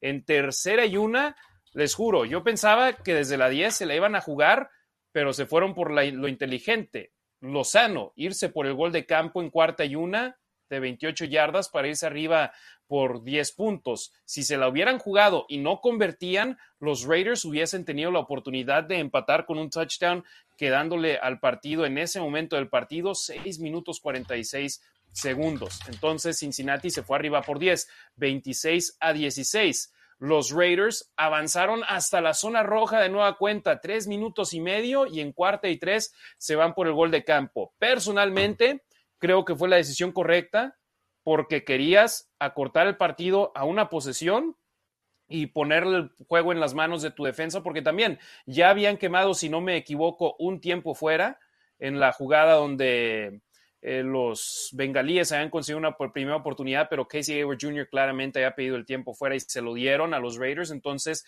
tenían dos tiempos fueras y la pausa de los dos minutos, si es que no, si tal vez me esté equivocando y tenían un tiempo fuera disponible solamente. Entonces, le ponías el juego en las manos a tu defensa, tal y como sucedió en Cleveland, donde necesitabas un tres y fuera y lo consiguieron. Entonces, el gol de campo hubiera preferido un touchdown, pero se quedaron satisfechos con un gol de campo para poner el juego 26 a 19. ¿Y qué pasa? Cincinnati se va por lo inteligente, correr el balón, y ahí es donde detienen detrás de la línea de golpeo en primera y diez a Mexen, que me pareció jugada importantísima para hacer segunda y doce. En segunda y doce detienen después de una yarda a Jamar Chase y en tercera y once un pase completo de Burrow a Uzoma los pone siete yardas por delante de la línea de golpeo y es cuarta y cuatro en la pausa de los dos minutos. Los Raiders en la posición que querían estar, ofensiva de dos minutos para poder llegar a las diagonales y empatar el partido. Y para no hacerles el cuento más largo, los malosos avanzaron 11 jugadas 56 yardas en un minuto con 39 segundos. Después de un pase completo en tercera y 10 de Derek Carr a Zay Jones, están en primera y gol desde la yarda 9 y ahí es donde llega mi molestia. Derek Carr con 30 segundos restantes hace spike el balón para detener el reloj. Demian Ricardo, ustedes como ex jugadores, ¿están de acuerdo con eso o debieron de haber hecho una jugada ahí? Vas, Demian. No, pues al final de cuentas, eh, la historia te muestra que debieron de haber sacado una jugada, un pasecito a la zona de anotación, pero yo soy de las personas que, que a veces digo, pide un tiempo fuera, aunque sea la defensa, para reagruparte, y me estoy yendo a un extremo. Cuando te están corriendo, corriendo, corriendo, pide un tiempo fuera para reagruparte, tomar aire y sacar tu mejor jugada. En esta situación no era un tiempo fuera, pero ok, si vas a matar un down, está bien, pero ¿por qué? Porque vas a pensar las cosas. Y por ahí lo escuchaba. Eh, te muestra que no fue tan mala decisión. Eh, las jugadas que seleccionaron en tercera y cuarta oportunidad te muestra que no fue tan mala decisión, porque si con tiempo no pudieron sacar una buena jugada, ¿qué te dice que iban a sacar una buena jugada a las carreras? es nada más otra perspectiva. Sí, también, pues al final de cuentas, prefiero cuatro oportunidades a la zona de anotación, pero con que hubiera sacado una bien, pero ni, siquiera estaban corriendo a la zona de anotación. Sí, ¿y cuántos pases fueron a la zona de anotación? O bueno, Ricardo, tú, el Spike, ¿te gustó o hubieses preferido que intentaran ejecutar una jugada ahí? Tal vez un Spike falso y mandas a Waller a las diagonales y le lanzas el pase a él. Algo. Híjole. No nada más matar un down. Comparto la idea de lo que comentaba Demian, ¿no? De alguna forma de reagruparse, de alguna forma, en este caso, la ofensiva no había logrado nada o, o muy poco, de alguna forma, y eran 30 segundos, ya no tenías tiempos fuera, sabías que ya estabas en zona roja, no, normalmente desarrollar una jugada no te toma no te toma mucho, ¿no? Entonces, a lo mejor haciendo el spike te da tiempo eso, ¿no? De reagruparse, de organizarte. No creo que llegar a las carreras y sacar la jugada, ¿no? De visita, cuando has tenido eh, cuando toda tu línea ofensiva ha tenido castigos, cuando ni siquiera tienes esa comunicación que debes de tener con tus receptores claramente, ¿no? Porque se vio durante todo el partido, ¿no? Que no tenías ritmo, que los receptores no estaban cachando. Waller, por ejemplo, en este caso, pues para mí seguía oxidado de alguna forma por lo, que, por lo de la rodilla. No lo vi definitivamente eh, al 100%, ¿no? Entonces, no creo que, que hubiera que hubiera funcionado una jugada así y creo que fue lo inteligente el no arriesgar el balón, ¿no? Así porque pues ¿A quién le ibas a lanzar? Te digo, a Waller no lo veía yo al 100. A tus receptores abiertos, creo que fue Sage Jones el que hizo la trayectoria y intentó hacer como una escuadrita afuera. Ni siquiera, ni siquiera fue el único, de alguna forma, ¿no? Fue, el único, que, todos los demás, porque todos los demás entendieron que iban a hacer el, el, el, que iban a soltar la bola, ¿no? Entonces, creo que, creo que estuvo bien para organizar la jugada, pero creo que no le salió. Creo que no organizaron la jugada definitivamente como la tenían que, organizar, ¿no? O sea, creo, creo que fue en balde el, el, spike, ¿no? Y ojo, esto le están diciendo a Carr en el casco, ¿eh? Le están diciendo azótala, azótala, y él, fue, y él es el que manda, el que manda eso. En primera y gol desde la 9, da ese spike para detener el reloj. Segunda y gol desde la 9, pase incompleto por el centro buscando a Zay Jones. Tercera y 9, pase incompleto buscando a Hunter Renfro. Cuarta Se resbaló. Ese era touchdown.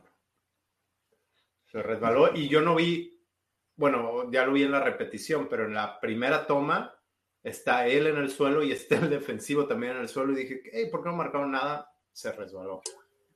No era castigo. Yo también, cuando pasó en vivo, yo dije, a ver si hay pañuelo, porque estaba bajo Renfro, estaba bajo el defensivo, y ya después vi la repetición, dije, no, tal vez el campo no estaba al 100% y afectó ahí a ambos jugadores. Eh, cuarta y gol desde la 9, ya lo mencionaron.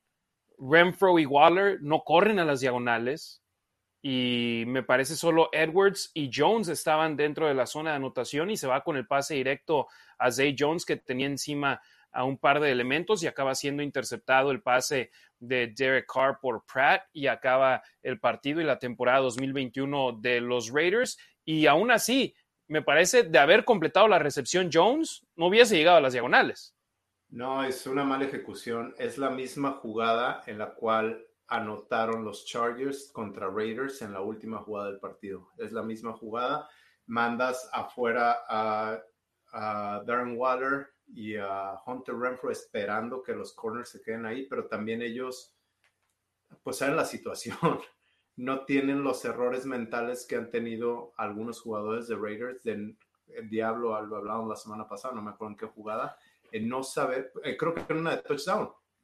Ah, hizo lo mismo, ajá, Diablo se baja sin pensar que, hey, es cuarta oportunidad, necesito cubrir el stick o necesito cubrir la zona de anotación, ¿qué me importa? el cuate que está en el flat. Y aquí los, los jugadores de los Bengals sí se echan para atrás, no muerden nada. Eh, Waller empieza, empieza a dar el swirl, empieza a ir hacia arriba, pero Derek Carr lanza el pase muy rápido. Say Jones no corre su ruta completa donde tenía que haber jalado al corner y luego regresar. No lo hace completa, ni siquiera entra a la zona de anotación y pues se acabó la temporada. Sí, frustrante porque se sabía que en estos momentos los Raiders estaban peleando, aunque muchos decían, están jugando con dinero de la casa. nadie pensaba que iban a estar en estas instancias hace un mes, pero a final de cuentas ahí estaban y ahora lo que se quería era pelear por más.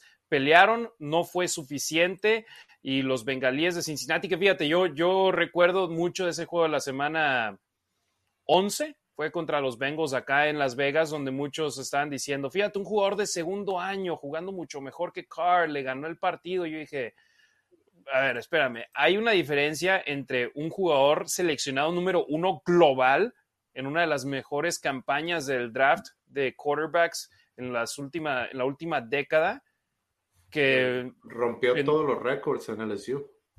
Exacto, o sea, es... Y Joe Burrow este es el potencial que tiene. Cuando a Derek Carr lo eligieron en el draft, nadie esperaba que fuese a ser quarterback titular desde el día uno.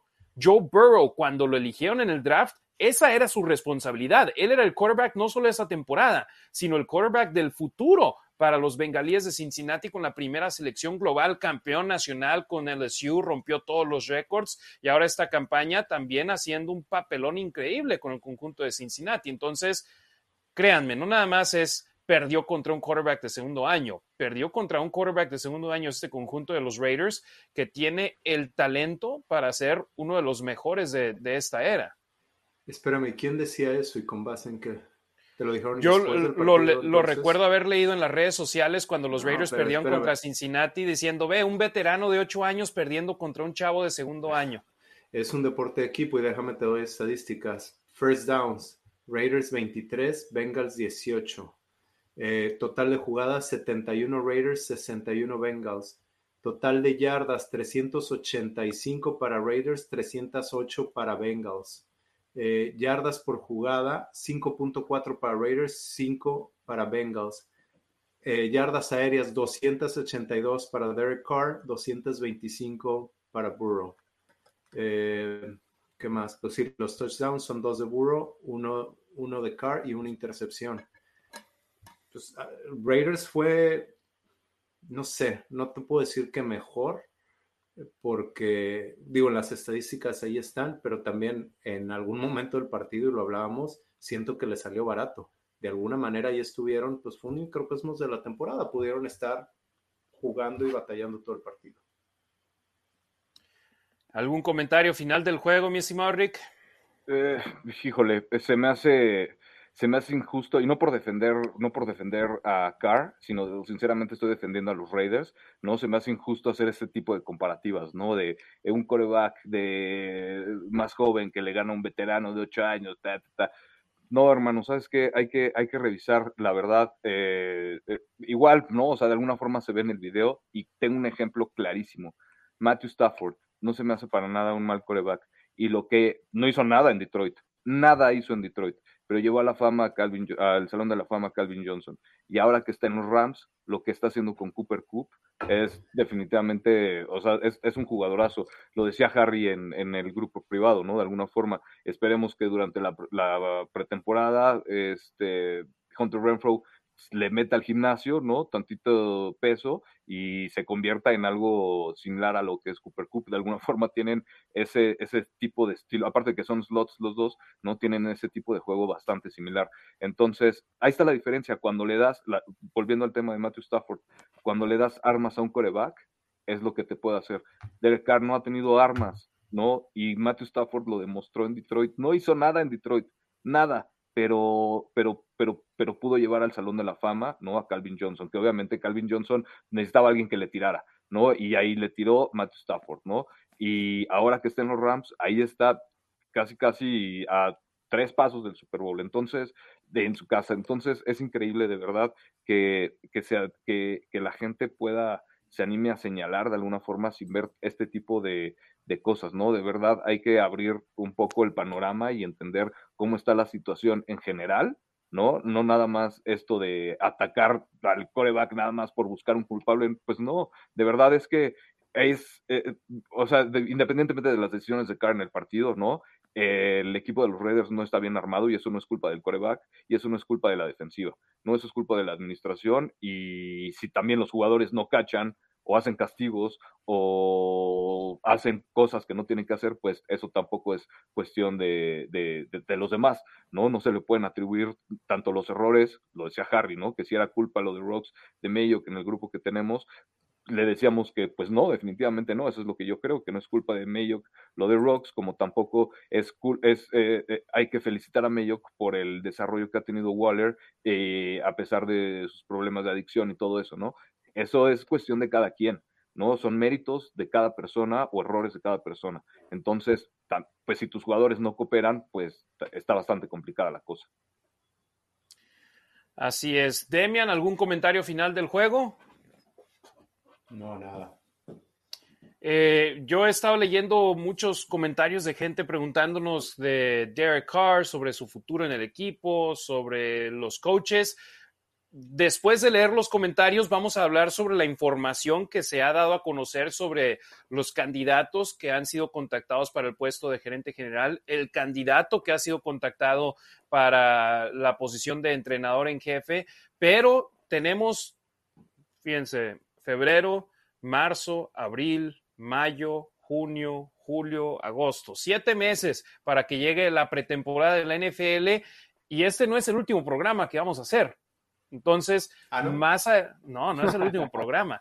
Eh, vamos a hablar también, por ejemplo, ya durante la pretemporada, durante el tiempo muerto del año, sobre los agentes libres que van a tener los Raiders que se quedan sin contrato.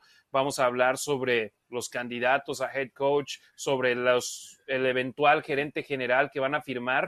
Entonces, hoy nos vamos a enfocar en este partido de playoffs, en la información que no es oficial porque el equipo no está anunciando a quién han entrevistado y a quién no, pero la información de fuentes en las que se pueden confiar sobre los tres candidatos a gerente general al momento y el candidato a head coach que se entrevistará en los próximos días. Así que durante esta pretemporada, durante este tiempo muerto, vamos a regresar, obviamente no hablando tres horas y media como de costumbre, pero vamos a tener información de qué hablar con ustedes, Raider Nation, porque es lo que queremos, tener esta comunidad, seguirla creciendo con ustedes. Demian.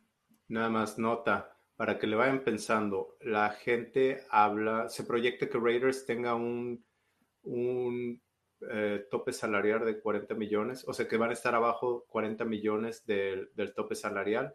Tienen muchos agentes libres y muchos jugadores que ya pueden renovar contrato, como lo son Hunter Renfro, Max Crosby. Tienen contrato Derek Carr, pero también ya, ya pueden renovar contrato. Entonces, no creo yo que sea tantísimo dinero como el que se cree que tienen. Tienes a jugadores como Casey Hayward, uh, Solomon Thomas, algunos que están solo por un año. A ver qué, a ver qué hace el nuevo general manager con eso. Si no me equivoco, hasta Quentin Jefferson, ¿no? Que tuvo un buen año, que como tackle defensivo cuatro capturas y media mariscal de campo en la temporada regular, una en los playoffs, ha sido mucho más de la producción que se ha tenido de los tackles defensivos de los Raiders los últimos cuatro años, por lo menos. Entonces, jugadores interesantes que hay que mantener en la mira. Eh, vamos a darle lectura a los comentarios de nuestros hermanos y hermanas de la Raider Nation. Una disculpa por si se pierde alguno. Intenté, mientras hablaban Demian y Ricardo, tomar fotografías de los primeros comentarios porque yo sé que la raza ha estado conectándose un poco más tarde para eh, dejar su comentario, dejar su pregunta.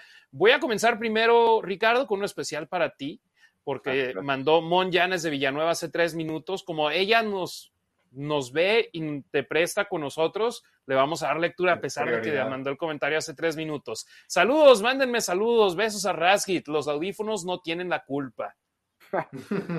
Hola, besos a mi esposa. No, definitivamente no tienen la culpa, pero pues ya hay que. Mira, si los Raiders están limpiando la casa, ¿no? De alguna forma igual mm, tenemos que, yo me tengo que deshacer de lo que creo que no le funciona a los Raiders y, y ahí están los audífonos sanos y salvos. Te agradezco, eh, esposa mía, muchas gracias, te mando un besote aquí al lado, donde estás, pero sí, yo sé que no tienen la culpa los audífonos, pero ya no los voy a usar, muchas gracias. Macabeli Rodríguez, buenas noches, hermanos. Dice Tacuba presente. Jonathan Álvarez, saludos desde Guatemala.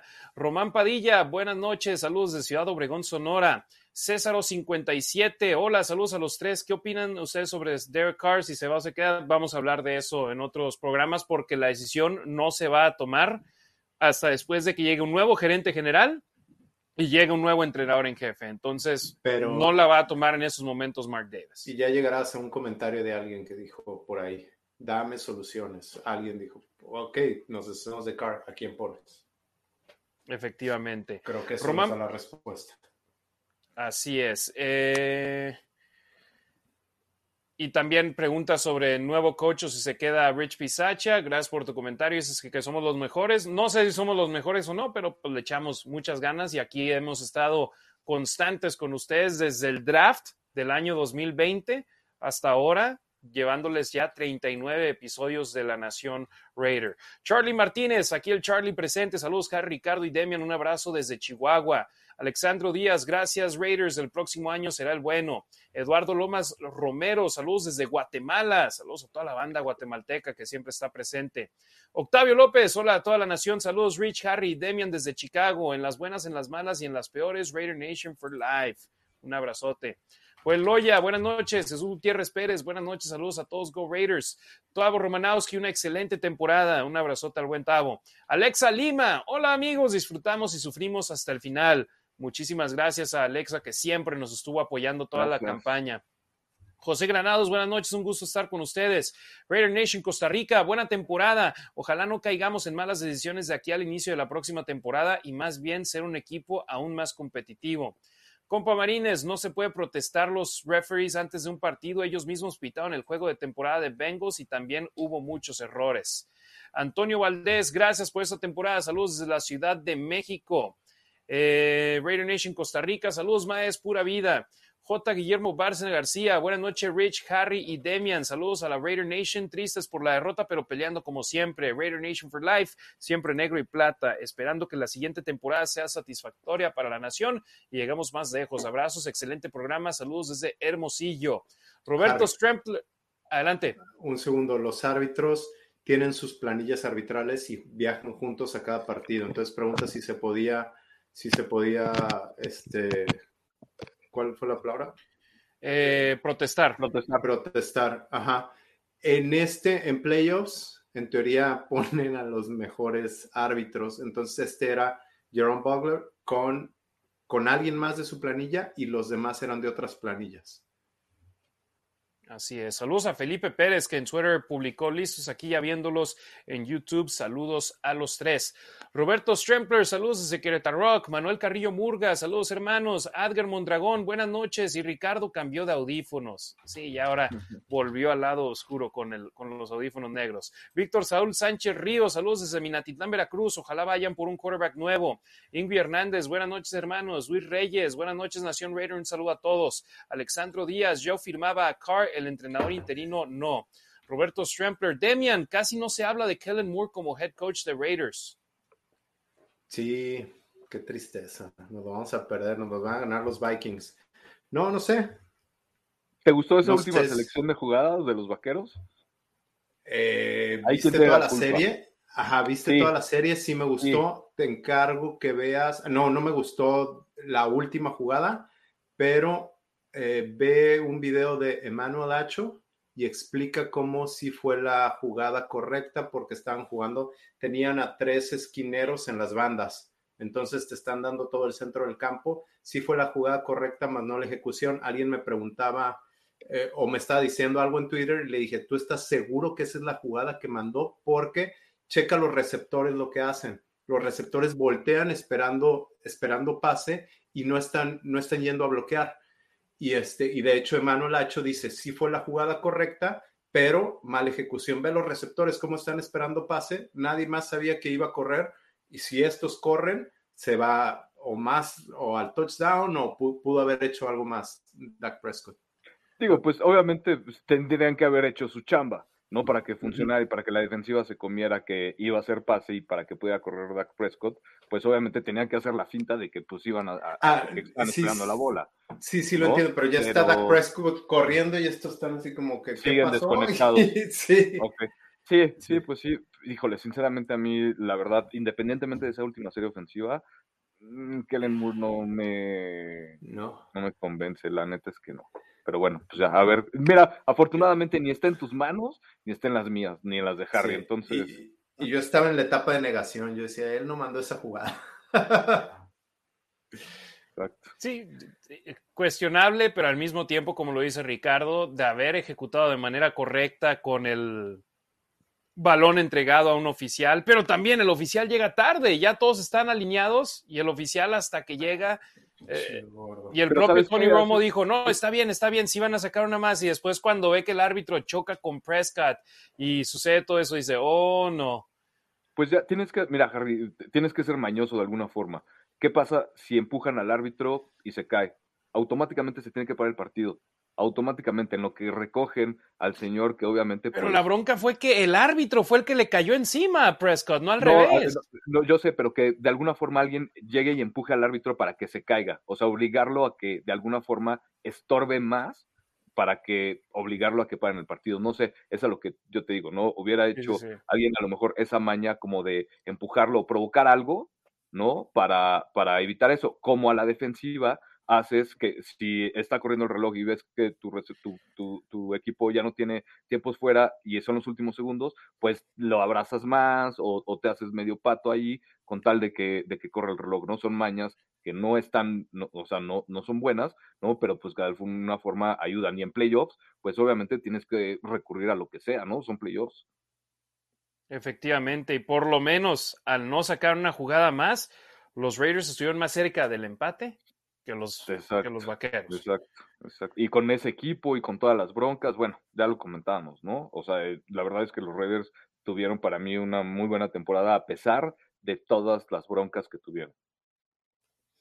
Así es. Eh, Roberto Stremp, o bueno, ese fue el de Roberto. J. Leo Lara Villamar, buenas noches a todos. Se ganó mucho a pesar de tantos problemas en un gran grupo. Espero que todo se le dé la continuidad. Eh, será una buena temporada la próxima. Esteban Matamoros, me doy por satisfecho por lo hecho en esta temporada. Lástima que no buscamos más a Jacobs.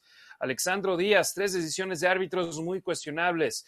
Mario Barrera, no soy conformista, pero estoy satisfecho porque se peleó hasta el final. A pesar de todas las adversidades durante la temporada, el equipo se repuso y el barco se mantuvo a flote siempre. Gracias, hermanos, por traernos toda la información cada semana. Regresamos más fuertes. Raider Nation for Life. Adger Mondragón, ¿despidieron a Olsen o aún no? Todavía no. Xiomara Martínez Montiel. En estos momentos el staff de cocheo sigue el mismo que terminó la temporada. siguen bajo contrato. Sí, la gente que se la creyó en Twitter, la verdad, sí, no, tienen que saber reconocer cuando son falsas. Eh, Xiomara Martínez Montiel, saludos a los tres desde Ensenada, California. No fue el resultado que esperábamos, pero mínimo fue un partido extra. Iván Ferrera, saludos Ricardo, Demian Harry, saludos a toda la familia Raider. Una temporada emocionante, ya nos alcanzó para más. Víctor Saúl Sánchez Ríos, siempre seré maloso hasta la muerte, así es. Eh, Ingui Hernández, Raiders pidió entrevistar a Dodds para gerente general. ¿Será que ya es un hecho que llega Harbaugh, ya que los dos estuvieron en Raiders? Otro rumor que quieren a Fangio para coordinador defensivo. ¿Qué opinan? Saludos desde Chihuahua. Demian, interesante también lo de Dodds porque eh, Ian Rappaport me parece es el que puso esa información, ¿no? Pero él dijo que no le sorprendería si los Raiders piden entrevistar a Dodds. Nunca dijo los Raiders han solicitado una entrevista con Dodds. Ok. Entonces yo es ahí donde creo que mucha gente se está yendo con la finta de que Dodds ya tiene entrevista con los Raiders y me parece interesante que Rappaport, que es hombre con mucho, mucho, mucho respeto en la liga, dice, por ejemplo, aquí el tweet que publicó ayer a la 1.54 de la tarde. Expect the Raiders to put in a request for Colts executive Ed Dodds as well. Esperen que los Raiders también pongan una solicitud para entrevistar al ejecutivo de los Potros, Ed Dodds, de igual manera. Nunca dijo lo mismo que puso en el tweet anterior donde dijo, los Raiders han puesto una solicitud para entrevistar al defensivo de los, al asistente defensivo de los Patriotas, Gerard Mayo, para, me, me hizo una fuente. Su búsqueda empieza. Y eso no es todo. También han solicitado entrevistar a Dave Ziegler, que es el de facto gerente general de los Patriotas. Ahí te asegura que, que su fuente le dice que han solicitado entrevistar a estos dos hombres. En el otro dice, esperen que los Raiders pongan solicitud. Nunca dijo han puesto una solicitud. Y aparte, que los dos hayan trabajado en el mismo staff, no me parece a mí que lo que sucedió hace 20 años ya sea un indicativo que van a tenerlos trabajando juntos. ¿Ustedes creen que sí signifique que van a trabajar juntos o que ya está, es un hecho que los dos estén ahí? No, no necesariamente. No, falta mucho, ¿no? O sea, apenas es martes y tiene que tiene que pasar, tienen que hacer varias entrevistas, etcétera, etcétera, revisar varios candidatos, lo tienen que revisar ya más cuidadosamente porque pues ya ahora sí se tienen que enfocar al 100 a esto y no pueden tomar una decisión a lo mejor tan, espero que no tomen una decisión tan apresurada y de alguna forma que no sea la ideal. Entonces, para mí que se vayan con calma y mientras los Raiders no emitan un comunicado oficial, pues definitivamente no va a haber oficialmente nada, ¿no? Entonces, yo, mira, la verdad es que yo estoy tranquilo nada más esperando a ver qué es lo que sucede y ya una vez a partir de ahí, pues empezar a, ver qué onda, ¿no? Pero pues mientras, la verdad es que estamos de alguna forma atados de manos porque pues no, no tenemos información oficial y pues no ha pasado nada, ¿no?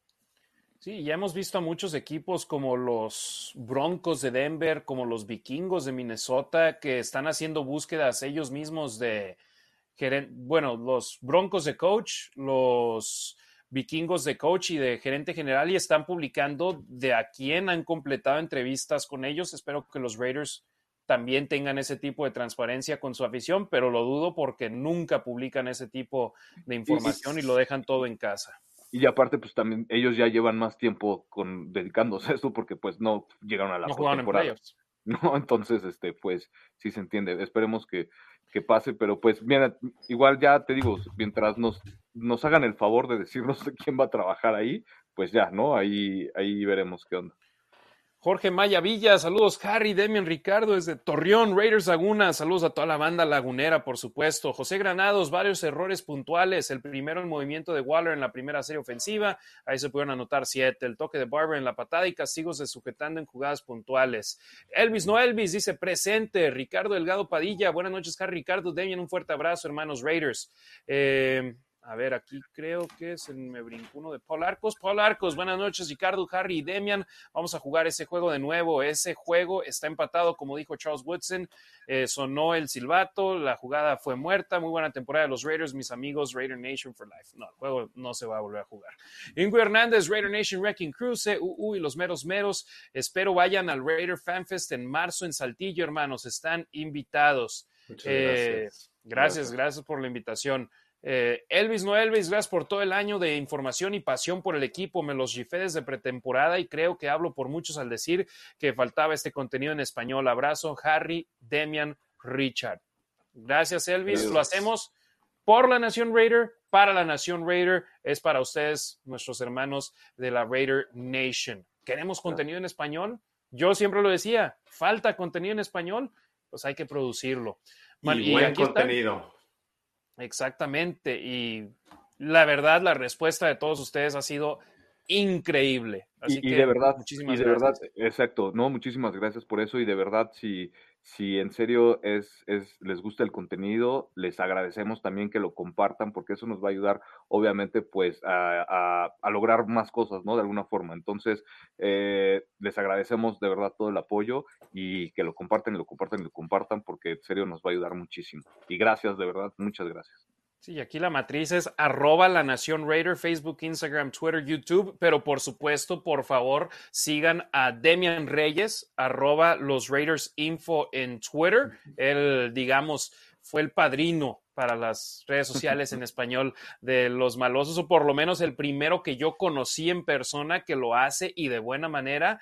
Y por supuesto también el buen Ricardo Villanueva, arroba Rasgit, colaborador de Máximo Avance, que nos ha estado acompañando desde el segundo episodio y que esto está sucediendo en gran parte a la recomendación de Ricardo Villanueva durante el draft. Entonces, gracias Raider Nation, gracias Demian, gracias Ricardo, gracias por estar aquí con nosotros. Manuel Carrillo Murga, de acuerdo contigo, Ricardo, se dio mejor la defensiva, no faltó ofensiva, sobre, nos falló la ofensiva, sobre todo en zona roja, el reflejo de la temporada y los castigos que anulaban los avances. Saúl Torres, buenas noches, Harry, Demian y Ricardo, desde el sur de la Ciudad de México. Para mí la diferencia de nuestros Raiders es como en toda la temporada, en la zona roja, tanto a la ofensiva y a la defensiva. Eh, seguimos ahora con Eduardo Lomas Romero, saludos. Yajaira Cortés, saludos desde Ensenada, California. Buenas noches. Eh, Leonardo García Orozco, saludos. La zona roja fue terrible y nunca se pudo arreglar. Olsen no es un coordinador ofensivo revolucionario y no ayuda. Demian, algo que me sorprendió que no me haya caído el 20 hasta que lo pusieron en la transmisión. Greg Olsen es el. No, deja tú la edad, que es el coordinador ofensivo más viejo en la NFL. Sí. Pues o sea, eso fue lo que a mí me cayó el 20, ja, caray. Dije. Y tú lo has dicho sin necesariamente ponerle, o sea, acomodarlo de esa manera, pero tú siempre has dicho, yo quiero un coach nuevo, con ideas nuevas, alguien fresco, alguien joven. Kellen Moore. Oye, Rasgit, alguien que me dijo algo de Kellen Moore, dije, a ver, ¿es el, ¿fue la ofensiva número uno en yardas? Y la ofensiva número uno en puntos. ¿Saben cuándo fue la, la última vez que la ofensiva de Raiders fue la número uno en yardas? 2002. ¿Saben cuándo fue la última vez que fue la número uno en puntos? Nunca. O sea, Kellen Moore este año ya hizo lo que los Raiders no han hecho en 20 y lo que no han hecho nunca. Sí. Pero pues ojalá venga con el paquete de los receptores que tienen y con la defensiva que les Que nos manden a Siri Lamb. Pues sí, ¿no? O sea, pues, no, no, y, tiene, y, y, es un punto muy válido, pero también ahí mi respuesta es, bueno, sabe cómo utilizarlos, porque cuántas veces hemos tenido, carajo, teníamos a Deshaun Jackson ahí y una, una jugada lo, lo utilizamos, este, Waller, Waller, Renfro en la última serie ofensiva, mándalos a la zona de anotación, carajo. Sí, sí, sí, sí. Aunque haya más, esté más congestionada la zona de anotación, prefiero tener cuatro opciones a las cuales lanzarles en lugar de solamente una. Juan López, saludos. Jugada, perdón, y la última jugada era de esos, de esos cuatro receptores, creo que eran dos cerrados. ¿No? O sea, pues también, pues, ¿cómo? No, no, o sea, aunque uno a lo mejor sea tu estrella, está bien, un cerrado está bien, pero pues necesitas gente con habilidad, con más habilidad de manos, ¿no? De alguna forma. Juan López, saludos, buenas noches. Triste por el resultado, satisfecho porque no se esperaba mucho. Aquí apoyando como siempre a los Raiders. Eh, pasemos ahora con... A ver, denme un segundito, por favor. Jorge Adrián García Castillo, felicidades por el programa. Los vi todos los capítulos y es un excelente concepto exclusivo para la Raider Nation. Estaremos atentos para los siguientes programas. Gracias, Jorge. Que aguante. Muchísimas gracias. Sí, ni yo. yo me quedaba sorprendido viendo que ya ves que Spotify te daba qué programas eran tus más escuchados y todo, que había gente que nos había escuchado una infinidad de horas y decía yo, increíble, muchísimas Elvis, gracias. No Elvis, eh, Elvis no Elvis, es uno de esos usuarios, él nos compartió eso, ¿no? Igual se agradece y lo acaba de decir que nos siguió desde, desde pretemporada. Gracias. La semana pasada alguien decía que nos veía en vivo y después nos escuchaba otra vez. Wow, muchas gracias. Mi esposa no. Sí, no. ¿Qué es? Ni, ni teniéndote a un lado en el cuarto. Sí, no, ni mi mamá. Eh, no, gracias, gracias, Raider Nation. La verdad, eh, yo es lo que digo, no somos una afición, somos una familia. Eso es lo que somos y es por eso que queremos llevarles a ustedes contenido en nuestro idioma. Juan López, ¿quiénes creen que sigan de los coaches? Hablaremos de eso un poco más adelante. Rafael Ram, ah, buenas noches Raiders, todos, excelente temporada, emociones, decepciones, pero eso es el deporte, orgulloso de mi equipo, mucho se mejoró de la temporada pasada a esta. El sacrificio de la línea ofensiva del año pasado funcionó, tenemos una defensa competitiva que aún puede mejorar. Creo que es obvio que requerimos mejorar al coach y jugadores de la línea ofensiva, un corner y un receptor uno. Ojalá se pueda Garrett Wilson de Ohio State. Eduardo Verduzco, saludos desde Guadalajara, Raider Nation Guadalajara. José Roberto Cortés, saludos hermanos Raiders, triste por el resultado, pero satisfecho porque a pesar de todo llegamos a postemporada y estuvimos a nueve yardas de empatar. Eduardo Verduzco, el factor del arbitraje también nos dio en la torre. Eh, a ver, seguimos ahora con estos comentarios aquí. Eh, José Roberto Cortés, la última jugada con las que nos eliminaron me dejó muy mal sabor de boca. Tus dos mejores receptores los mandas a una trayectoria al flat. Eh, de acuerdo. Gerardo Cambias, uno de cinco en zona roja. Así no se puede ganar en la NFL y con todo y ello, hasta la última jugada se decidió el juego. Nos mató el castigo de la línea en el penúltimo drive cuando Jacobs puso la bola en la yarda 2. Si se concreta ese touchdown, solo íbamos por tres al final. Jonathan Álvarez, saludos desde Guatemala, saludos de nueva cuenta al buen Jonathan. Eh, aquí seguimos con más, a ver. José Granados, buenas noches, un gusto estar con ustedes. Roberto Strempler, saludos desde Querétaro Rock. Eh, Adger Mondragón, buenas noches. Y Ricardo cambió de audífonos, sí, ya hubo el cambio de audífonos de nueva cuenta. Eh, Paul Arcos, a ver, o estos ya son repetidos. No, estos ya son repetidos. Una disculpa, Raider Nation. Queremos estar aquí con los comentarios al momento. Dejen nada más checar. 657. Mm. Adger Mondragón, Bradley no hizo ajustes en los pases cortos de la ofensiva rival. Yo creo que eh, Demian lo que querían hacer ahí era que no te mataran con las bombas de 40, 50 yardas que mataban a otros equipos y limitar el daño detrás del marcador de la primera oportunidad, ¿no? Y de alguna manera, pues funcionó, ¿no? O sea, sí, no ves las estadísticas finales puntos, y no fue... Ajá, ves las estadísticas finales, le dieron oportunidad a Raiders estar ahí. Y lo que decíamos, Raiders jugó nueve, contando este creo, partidos que se definieron en un touchdown o menos. Y ganaron seis en la última jugada del partido. Entonces, pues de alguna manera, pues querías jugar, jugarle a eso, ¿no? A la fortaleza y no, y no a tratar de meterles... Eh, lo que está haciendo Kansas City contra ellos, ¿no? A ver quién mete más puntos, a ver quién mete más touchdowns, pues Raiders nunca los iba a alcanzar.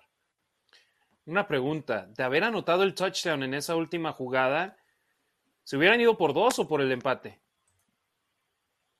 Yo soy conservador.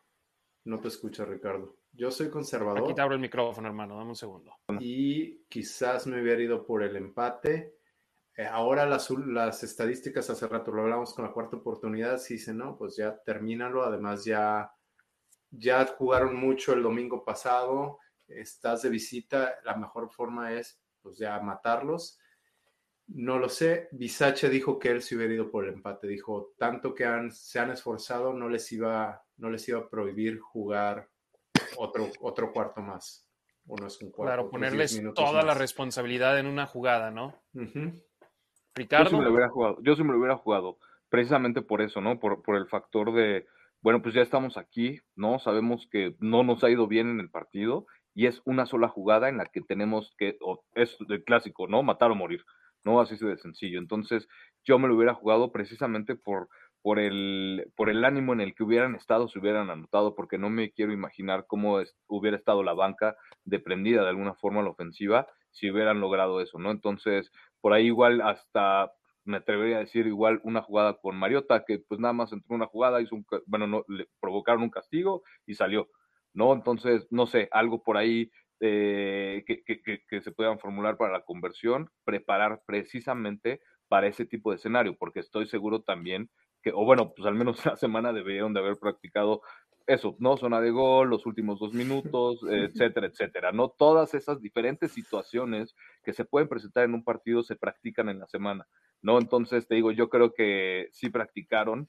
algo de conversión de dos puntos precisamente para tiempo extra o para algo así, y yo por eso me lo hubiera, me lo hubiera jugado, porque te digo, ya era nada más es el último esfuerzo, ¿no? Y, y, en el tocho es eso, nada más es el último esfuerzo, el segundo esfuerzo, y aunque ya esté súper frito, pero eso es el segundo esfuerzo y ganar la yarda y ganar el partido y te vas a tu casa con la, con la victoria o, o se acaba ahí el partido, ¿no? Pero bueno, ya me estoy emocionando por algo que ni pasó, y, pero sí me lo hubiera jugado. Sí, quería saber su opinión al respecto. Alexa dice, yo me hubiera ido por el empate porque somos malos en zona roja. Es otro punto. Ya, matar morir, vámonos ya a su casa. Era una jugada nada más. Oye, pero yo, por ejemplo, la pienso también de la manera, si pierdes el volado y Cincinnati tiene el balón, y yo sé, no habían anotado touchdowns en la segunda mitad, pero son muy buenos a la ofensiva. Y si te anotan un touchdown arrancando el overtime, se acaba el juego. No, deja de eso. Sinceramente, mm, yo no, no veía que en esta ocasión los Raiders de visita pudieran sacar el partido en tiempo extra. No había forma, a menos de que otra vez la defensiva se fajara los pantalones y a lo mejor contuviera a, la, ofensiva de, Cincinnati al menos una vez, ¿no? Para que los Raiders tuvieran la oportunidad de ganar con gol de campo si perdían el volado, ¿no? Y si lo ganaban, no veía forma, sinceramente, de que los Raiders pudieran anotar. Si no, si no pudieron anotar todas esas veces en zona roja, no veía cómo en tiempo extra si hubieran podido anotar un, un, un touchdown, ¿no? Entonces, creo que, y si no lo conseguían, sí conseguían los tres puntos, pero tenían que aguantar ahora el poderío de Buffalo, que de alguna forma, pues, iba a estar descansado porque, pues, descansó desde la última vez, eh, desde el último drive, ¿no? O sea, los últimos dos minutos ya los jugó la ofensiva de, de Buffalo, y si hubieran perdido el volado, pues iban a estar descansados. Entonces, no, yo por eso también me lo hubiera jugado, porque no había forma yo creo de que los Raiders hubieran sacado el partido en tiempo extra esta vez, a menos de un gol de campo, pero contener otra vez a la ofensiva de, Buffalo a estar bastante grueso con la defensiva ya tan cansada de los creo. Así es. Eh, seguimos con más comentarios. Alberto Apodaca, buenas noches. Gracias a los tres por darse el tiempo para compartirnos durante toda la temporada la información de nuestros Raiders. A mí me deja un buen sabor de boca esta temporada y pienso que las siguientes serán mejores. Saludos desde Cuauhtémoc, Chihuahua. Saludotes hasta Cuauhtémoc. Compa Marines, gran error de poner a Moreau en cubrir al mejor defensivo de Bengals. Ya hablamos un poco al respecto. José Roberto Cortés, la última jugada que tuvimos para empatar me dio muy mal sabor de boca. Mandas a tus mejores receptores a una trayectoria de flat ni a zona de gol. Los mandas y Carr se apresura a mandar el pase. Efraín Mariano, saludos desde Naucalpan, Estado de México. Mantener a Bisacha es dar un paso adelante y gastar poco dinero de forma eficiente.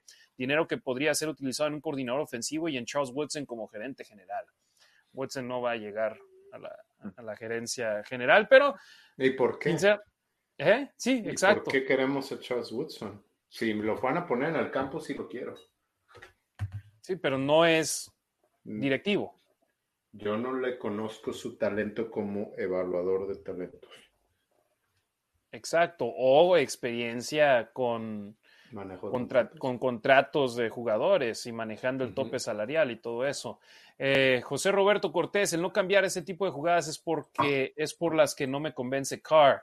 Jair Monroe, buenas noches y saludos hermanos. Muchísimas gracias Jair, ahí siempre compartiendo nuestro contenido en La Nación Raider y en La Nación también en Deportes Vegas 1460 AM. Martín Gurrola, hola hermanos, un verdadero placer haberlos encontrado y escucharlos, comentar lo que nos apasiona, que es nuestro equipo. Gracias por mantenernos informados, queremos seguirlos escuchando siempre. Raiders. Eh, Roberto Fernández, orgulloso de mis Raiders, se viene la reestructuración, espero que le den continuidad a la base ofensiva y defensiva del equipo. Saludos a los tres desde Atotonilco, el Alto Jalisco. Eh, Roberto Fernández, Harry, ¿hasta cuándo tendremos la fortuna de volverlos a escuchar? Pues si Demian y Ricardo siguen teniendo tiempo, todos los jueves. De repente tendremos un jueves que tendremos eh, descanso, pero... Como el siguiente, ¿no? sí, el siguiente jueves. El siguiente jueves nos toca descansar, pero eh, vamos a estar ahí en contacto nosotros tres, Ricardo, Demian y un servidor, para llevarles todavía más contenido aquí con los en vivos que se están volviendo muy populares. Y que haya más información, ¿no? No, no necesariamente porque mañana sepamos que Luis Riddick o quien tú quieras es el gerente general, pues mañana, ¿qué les decimos? Déjenos ver y drink the Kool-Aid, ver por qué sí va a ser bueno, ver por qué Jim Harbaugh o quien sea sí va a ser bueno y creérnosla y ya les platicamos lo que hemos leído. Sí, y, aparte, por ejemplo, aquí en La Nación Raider, ayer, después de la información de Mike Maya, que yo publiqué un video con la información al respecto y también dando a conocer, por ejemplo, que el tercer gerente general en cinco temporadas para los Raiders y en caso de llegar un nuevo head coach, sería el cuarto entrenador en jefe en seis campañas para el conjunto negro y plata. Y ahí yo hacía la pregunta, si les tardó cinco años para volver a llegar a la, temporada, a la postemporada, ¿cuánto les llevará volver a ser competitivos? Y yo mencioné, solo el tiempo dirá ahí al respecto. Entonces, si bien tal vez no estemos en vivo como es costumbre cada jueves, sí vamos a estar aquí en vivo y les daremos a conocer las fechas en las redes sociales, pero tanto Demian como Ricardo y hasta un servidor nos merecemos una semanita una semanita libre. Eh, Charlie Martínez, creo que fue un reflejo de lo que sucedió en temporada, no contar con línea ofensiva, cometer castigos y no definir en zona roja, que fue el resultado ya conocido. Roberto Fernández, Demian, Car, Ricardo, ¿creen que se quede DC? Hablaremos de eso un poco más adelante. Eh, Martín Gurrola, queremos una real reestructura con miras allá, tener un equipo con disciplina y una planeación y seguimiento a lo que se tiene ganado nosotros con nuestro equipo por siempre, Raiders. Yo sé de mucha gente que, al igual que Martín, quieren cambio total, pero de igual manera sé de mucha gente que dicen, ya llegamos a los playoffs, tenemos un buen equipo, ¿por qué hacer cambios radicales de nueva cuenta? Entonces hay gente de ambos bandos. Eh, Macabel y Rodríguez, os voy a extrañar. No nos vas a extrañar tanto, mi estimado. Vamos a estar de regreso. José Roberto Cortés, ya que se nos terminó la temporada, ¿ustedes se quedarían con Bisacha o algún otro head coach como Harbaugh? Demian, te veo decir que no. Yo no. no eh, te quedas con Bisacha. No, eh, me gusta, es una muy buena persona pero no creo que nos lleve a la tierra prometida. Creo que ya mostró lo que es y no, no tengo nada en contra de él. Les decía la semana pasada, me parece una historia bonita como la de Tony Sporano, donde los puso a jugar mejor, donde mantenía el grupo unido. Ahora, yo no creo que esto le haya ganado un puesto de head coach en algún otro equipo. Tiene, ¿cuántos años tiene en la NFL? De los 38 que lleva coachando, no sé cuántos lleva en la NFL me parece difícil que diga, ah, me voy a una de las vacantes de colegial y a lidiar con chamaquitos y reclutar. Entonces, a lo que voy es que va a tener un puesto de coordinador de equipos especiales, seguramente va a tener chamba. Si te mantuvo al grupo unido, pues quizás déjalo, eh, dependiendo de, digo, la gente, el nuevo head coach va a traer a su equipo de trabajo pero no está mal pensar en Rich Bisaccia, que conoce a los jugadores, los jugadores quieren jugar para él y, y ha hecho las cosas bien. Yo igual, yo lo dejaría, contestando a tu pregunta, Demian lleva 20 años en la NFL, Bisaccia, ¿no? Entonces, eh, yo sí lo dejaría, pero no como head coach, lo dejaría igual en equipos especiales y particularmente en esa unidad de equipos especiales que es más pequeña, no es la coordinación ofensiva, no es la coordinación defensiva, no, y te digo, por, por la cantidad de jugadores que implican esta unidad y porque el tipo de unidad que es, ¿no? Acaban de extender a, Carlson, entonces creo que se merece quedarse esa oportunidad, aparte de lo que te brinda el que siga él en el vestidor, ¿no? Eh, o sea, si es es, tan bueno eh, como persona que los jugadores lo aprecian, que la NFL lo aprecia de alguna forma, pues da la oportunidad de, que se quede en, el equipo, darle un aumento, ¿no? De alguna forma, y pues invéntale a lo mejor otra posición, te digo, pues igual para darle una lana más, pero yo sí lo dejaría ahí definitivamente, porque creo que no, no, creo que sea bueno quitárselo todavía a los jugadores, después de, todo esto que pasaron y que él haya estado en medio de esto, ¿no? Entonces yo lo dejaría, pero igual en, equipos especiales. Ah, o de, ah, y de asistente de head coach. Y perdón, aquí voy a hacer el comercial. Will Compton, quien tiene su podcast con Bossing with the Boys, mañana saludos, va a tener. Will. Sí, saludos. Will. Mañana va a tener a, a Ale Kingold. Y en el promocional están hablando del coach Visage. Entonces, y hasta, por ejemplo, Max Crosby en la entrevista con Rich Eisen, le encantaría que regresara Bisacha como su coach y habló sobre, por ejemplo, la carta, las cartas que escribió para los jugadores antes del partido, eh, que su hija tomó la fotografía en un hotel, que por cierto, yo también dije, se me hace, se me hace ilógico que esté escribiendo las cartas después del partido, porque yo no sé si la gente sepa, pero el equipo en cuanto termina el partido, vuelan de regreso a Las Vegas y Visache aquí en Las Vegas no se está quedando en un hotel. Entonces ya fue donde salió el contexto de que escribía las notas antes de los juegos y el propio Max Crosby dijo, lo hacía cada partido. Ahora simplemente la hija hizo esa publicación en Facebook que por cierto a Rich Bisaccia lo enojó que haya sucedido eso porque ahora parece que se anda candidateando y poniendo cosas en las redes sociales, algo que Bisaccia no hace, le molestó, pero a final de cuentas te enseña el tipo de coach que es, como se le dice, un players coach, un coach de los jugadores que siempre está para, ahí para ellos, y lo dijo Crosby, cuando estaba el staff completo con Gruden como coach, el coach al que iban todos los jugadores era Bisacha, aunque no fuera los el coach de sus unidades. Eh, Rafael... perdón, Harry, ya está, nos demuestra, ¿no? Que no tenemos ni idea de lo que sucede en los vestidores, ¿no? Eh, lo que sucede la situación de los coaches con los jugadores, ¿no? Entonces, pues ahí está, nada más, quería decir eso. Rafael Ram, ah, en segunda y ocho, antes del drop de Deshaun Jackson, Carr pudo haber corrido, no llegaba al touchdown, pero tal vez sí al primero y gol. Y cuando casi nos hacen el safety, Zay Jones estaba libre del lado derecho en el primero y diez, pero Carney lo volteó a ver y lástima, esos pases automáticos como los de Burrow a Chase, nosotros no los tenemos. Eh, pero espérame, pero ¿por qué no los volteé a ver? Porque tienen progresiones. Dependiendo de cada jugada, estás viendo a tu primera opción, después tu segunda y muy pocos corebacks llegan a su tercera. Y en teoría no, no tienes por qué llegar a tu tercera, esperas que la primera o la segunda opción estén descubiertos y la línea pocas veces te da tiempo para llegar a tu tercera opción. Carlos Caudillo, saludos desde la Ciudad de México, un abrazo, solidaridad. Eh, seguimos acá. en Compa Marines, esa última jugada de Raiders debieron mandar a Waller cruzado y jalar al linebacker. No había nadie en zona de anotación más que Edwards. Cape Canem, la culpa fue de Alex Leatherwood, inservible, dice Cape Canem. Compa Marines, el problema de los Raiders tenía una, tenía una buena jugada y era castigo. Jesús Estrada se dejó de usar a Mariota con optativas y Carl le dieron espacio para correr y no lo hizo para 2022. Se necesita recontratar a Yannick Ngakwe, está bajo contrato el próximo año, o similar factor de la gran campaña de Crosby y seguir buscando un tackle que cubra el lado ciego de Carr, un nuevo coordinador, bueno, Colton Miller, Que cubre la, tal vez mejor un guardia izquierdo o un tackle derecho que ocupen esos puestos, pero el tackle izquierdo, créeme, está con puesto asegurado. Eh, un nuevo coordinador ofensivo, Bisacha, un nuevo coach.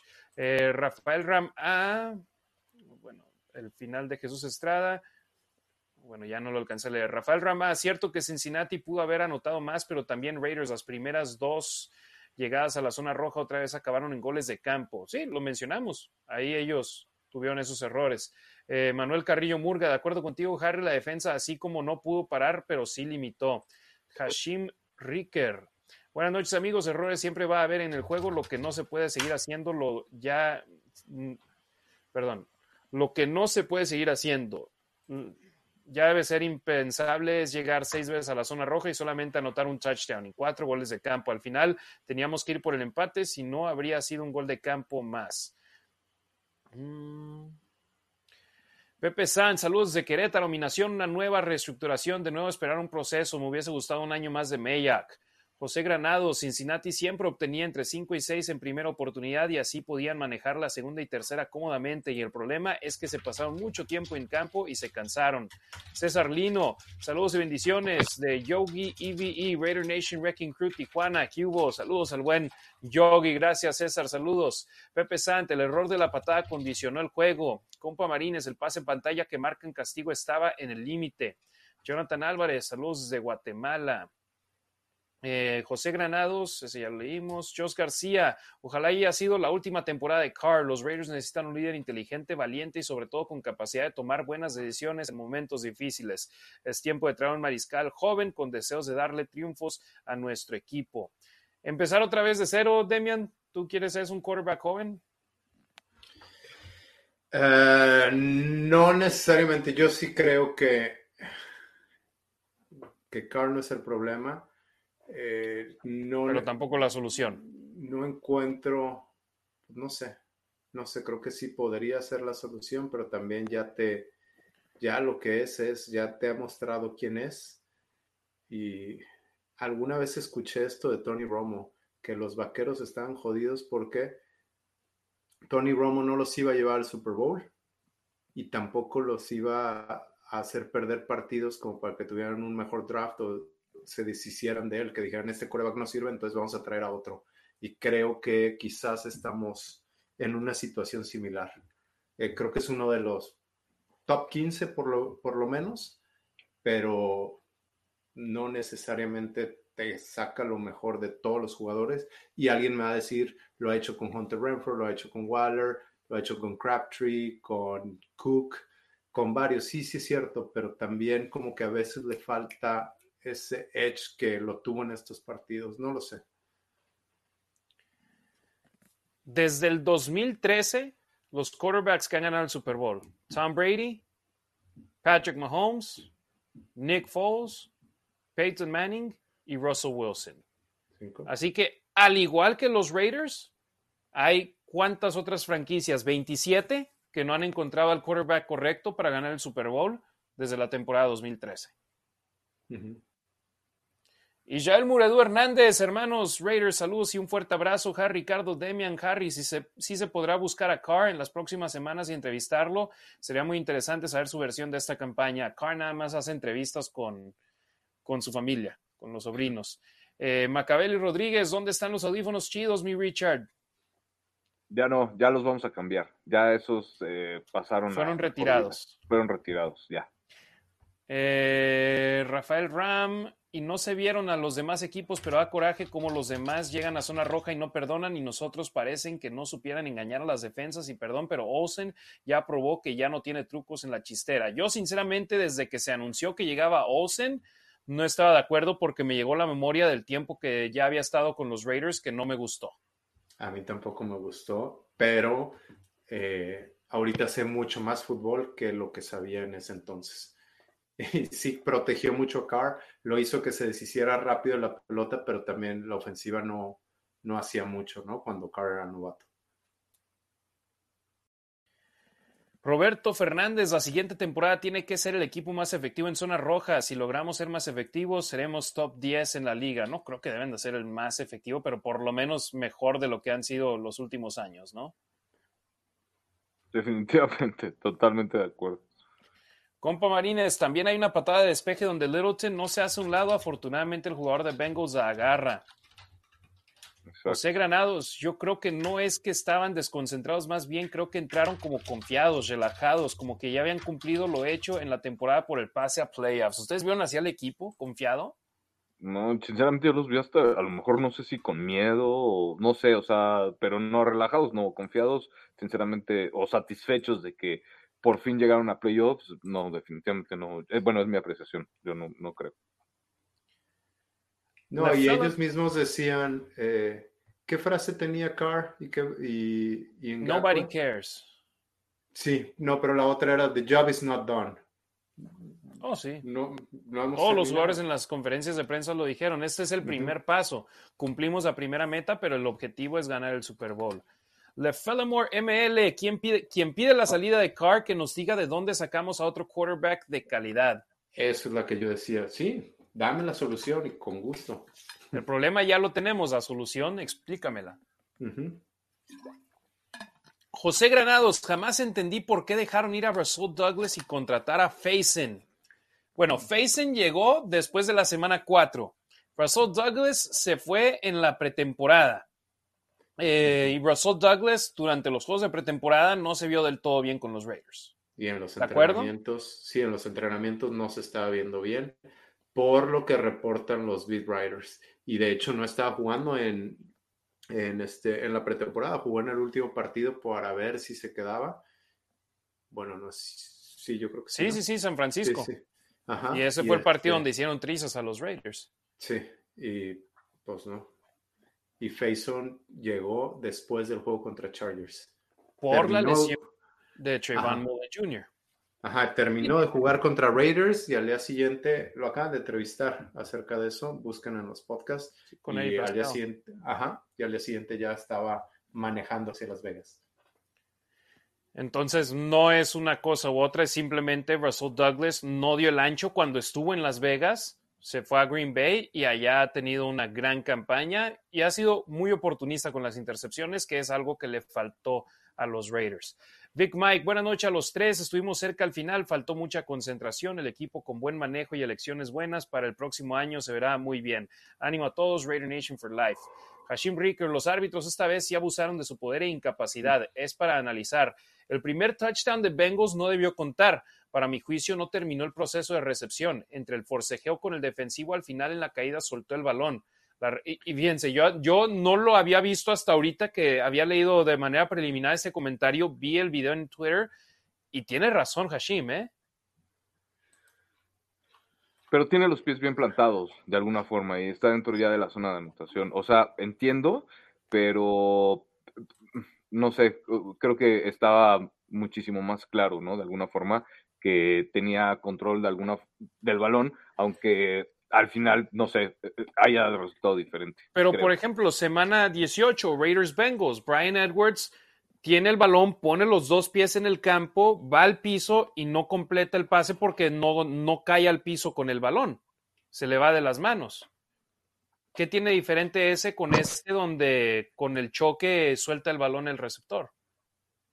Es diferente, por ejemplo, un corredor que extiende el ovoide y cruza el plano, ese es touchdown si tiene el control del balón, pero si es una recepción, digo, no por ser abogado del diablo, el partido ya se acabó, ya sucedió, y yo cuando lo leí ni siquiera me di cuenta. Y ahorita que, lo, que vi la repetición dije, wow, sí, tiene, puedes, tiene argumentos.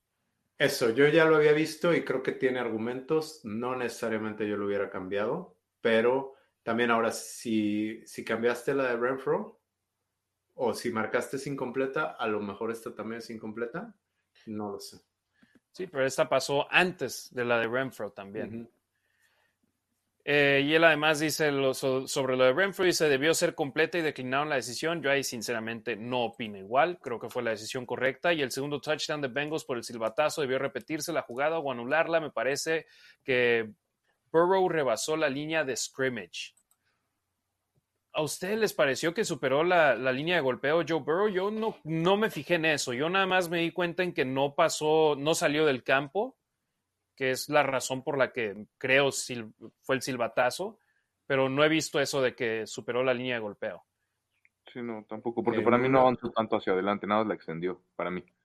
En una jugada, yo me, pero no sé si es esa, yo me acuerdo que vi a Burrow y me cuestioné si había pasado la línea de scrimmage, no me acuerdo si es esa, no lo sé.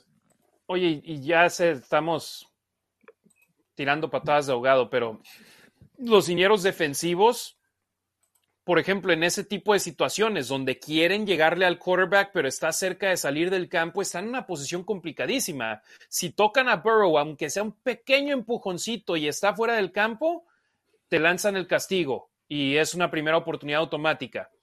Pero si no lo tocas mientras sigue yendo hacia afuera del campo, te puede suceder algo así, donde lanza un pase de último instante y te consigue la anotación. Cada vez proteges más al quarterback y le quitas la oportunidad a los defensivos de hacer una jugada con esas reglas donde, en mi punto de vista, de manera exagerada, están buscando limitar el contacto lo mayor posible con el mariscal de campo. Y es por eso que el árbitro pita la jugada, para que no le peguen. Y Max Crosby fue castigado, en mi opinión, correctamente en alguna jugada en Las Vegas, quizá contra Burrow. No me acuerdo que alguien. Sí, fue el partido contra Cincinnati. Y, no fue, no fue Burrow. No fue Burrow, fue el corredor que creo que ya lo habían pitado la jugada como muerta. Ah, no, esa es otra, pero a un coreback sí lo avienta. no sé si lo Mayfield o... Pero sí, sí fue en Vegas. Ajá. Pero sí, sí pasó, sí, sí, sí, lo tengo presente y, y, y, sí, obviamente totalmente bien marcado ahí. Ahora, lo que yo iba a comentar, sí, los árbitros definitivamente, tienes razón, Harry, no defienden mucho o protegen mucho al coreback, no es nuevo.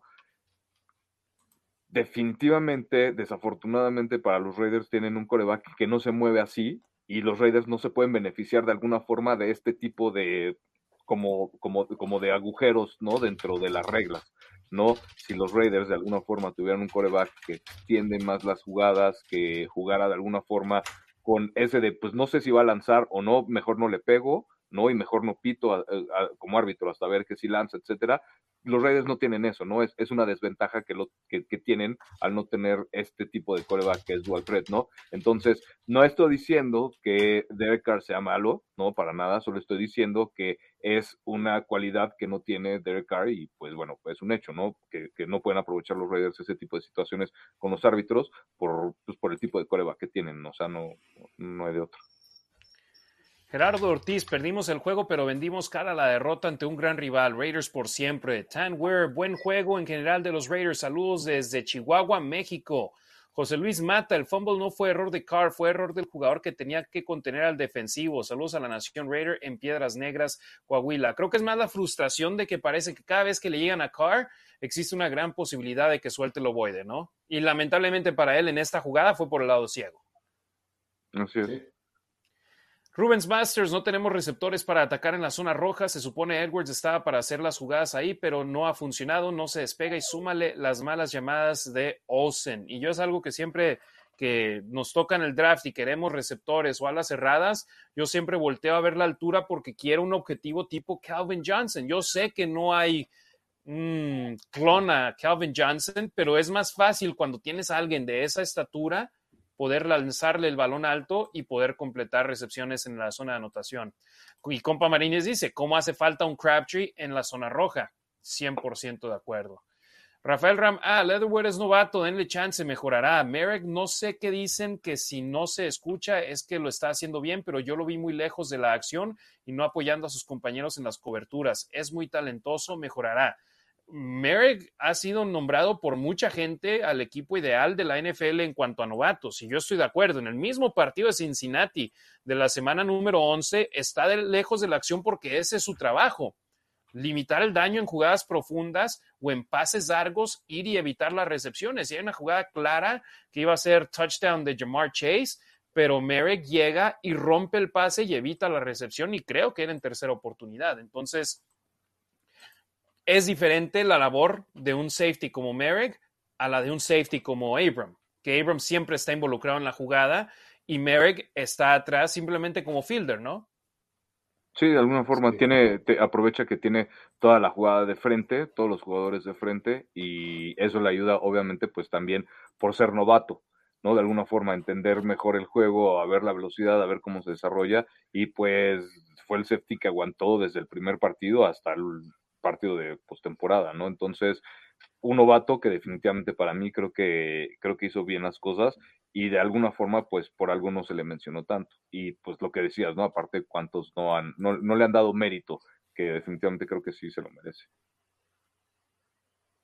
Así es, compa Marines, ¿por qué Raiders dejó de dar la bola a Jacobs en, en el cuarto cuarto?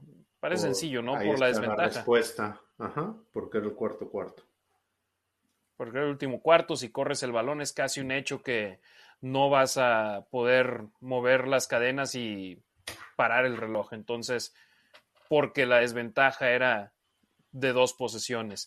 Steve Trevilla, buenas noches Raider Nation. Raúl Ramírez, necesitan dos receptores abiertos en este draft. Saludos Raider Nation. Rubens Masters, Ricardo, la defensiva no se ayudó a sí misma al permitir esa primera serie donde prácticamente no hubo terceras oportunidades de Cincinnati y los arrastraron. La defensa en toda la primera mitad no paró una sola vez a Cincinnati. Eh, Analí en el resto del partido, no entiendo qué mencionó ahí, y ninguna defensa de los... ¿Ah? Tuvieron dos patadas de despeje los Bengals. Ah, ok. Eh, pero en la segunda mitad, sí. es que puso Analí, no sé qué se refería con Analí. En el resto del partido y ninguna defensa de los equipos que ganaron pasaron por eso ni cerca. Yo a lo que voy es, y se lo mencioné a Rubens, arrancaron dos series, la segunda y la tercera, en la yarda 15 y en la yarda 45 de su campo los Raiders. Y en la primera serie ¿Cuántos equipos lograron detener a Cincinnati en todo el partido, Ricardo Demian, en la segunda mitad de la temporada? un poco, supongo. Si es que alguno, pero son un equipo súper explosivo. Y a ellos lo que quieres es limitarlos, porque sabes que no los vas a detener. Y los limitaste, los limitaste a que de los cuatro drives que tuvieron, al menos en la primera mitad, no te sacaron 28 puntos y nada más te sacaron 14 más 3, te sacaron 17 puntos. No, no es cierto, te sacaron 20. más, te sacaron 20 puntos, ¿no? Nada más.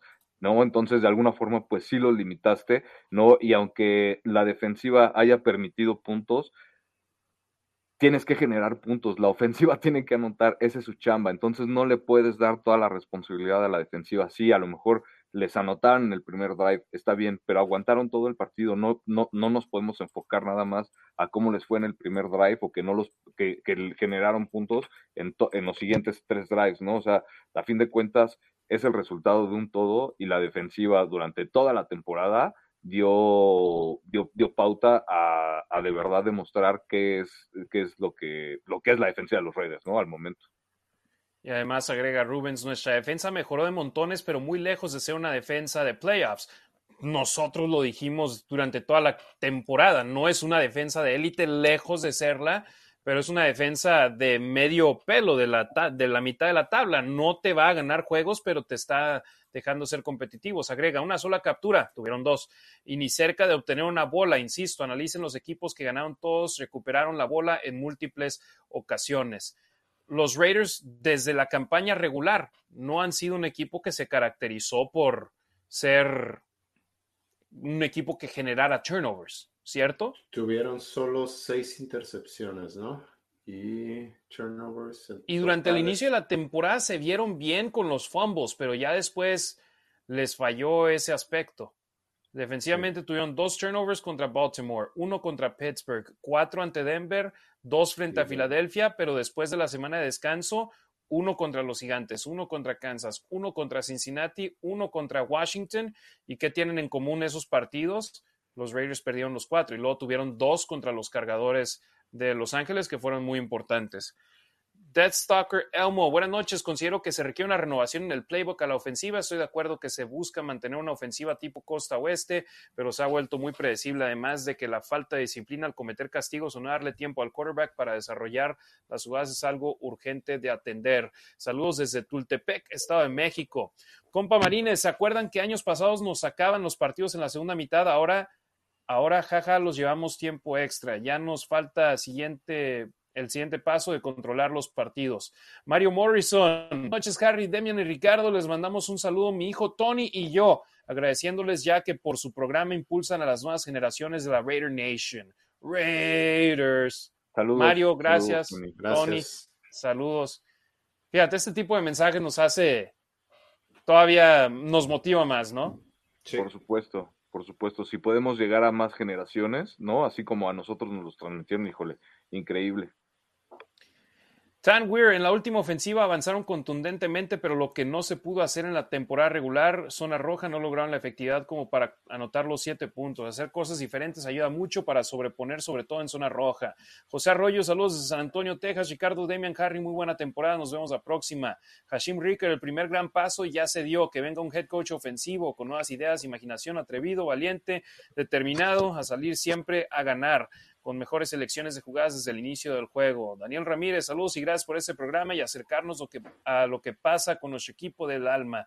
Gracias totales. Arek Romero, la verdad no le echaron ganas. Esa es la realidad. Quitando los castigos que hacen aparte del error de la cebra, fue su gran declive, aparte les pesó el estadio de los gatos. Vi más fácil este contra San Diego eh, les faltó muchas ganas. Pero bueno, Raiders por siempre con el corazón negro y plata dentro del alma.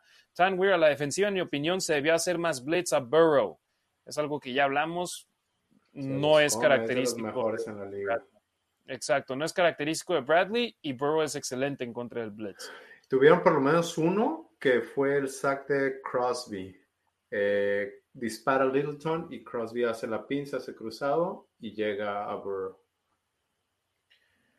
Tan Weir a la defensiva, bueno, JC El Barba, hola Raider Nation, en mi punto de vista, Carr es buen quarterback, simplemente como comparar que un número uno, su ofensiva no le protege, no le da tiempo, no abren huecos, eh, son impredecibles y los cuatro penalties de novatos que son absurdos, tanto que les se les paga y salen con sus faltas de novatos y en defensa faltan unos pequeños hoyos con jugadores claves para mi punto de vista, será una defensa de las top 5 del NFL. Y por último, grave error de despedir a Meya. Buena temporada será en la próxima. Saludos, Raider Nation.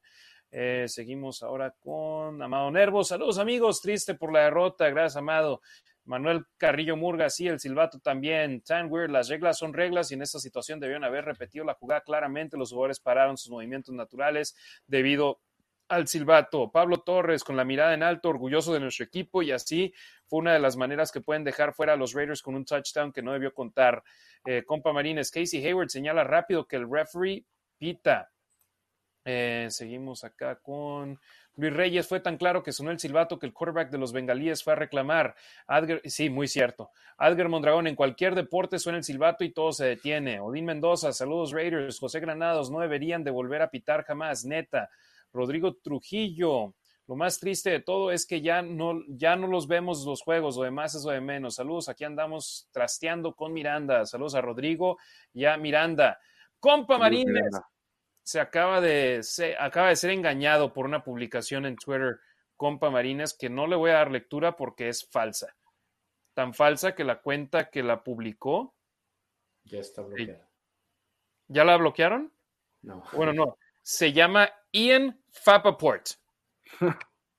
Entonces, es falsa. Y Marines publicó que ya va en camino Harvard para, para tener reunión con, con Davis es falsa esa información. Rafael Ram, ah, el silbatazo estuvo mal, pero el receptor estaba solo y si hubiéramos sido efectivos en zona roja hubiéramos ganado y del silbatazo ni nos importaría. El árbitro es humano y la única manera que no te afecten es que seas tan bueno que el arbitraje te haga los mandados. Queda entrenar y mejorar. Esa debe ser la lección.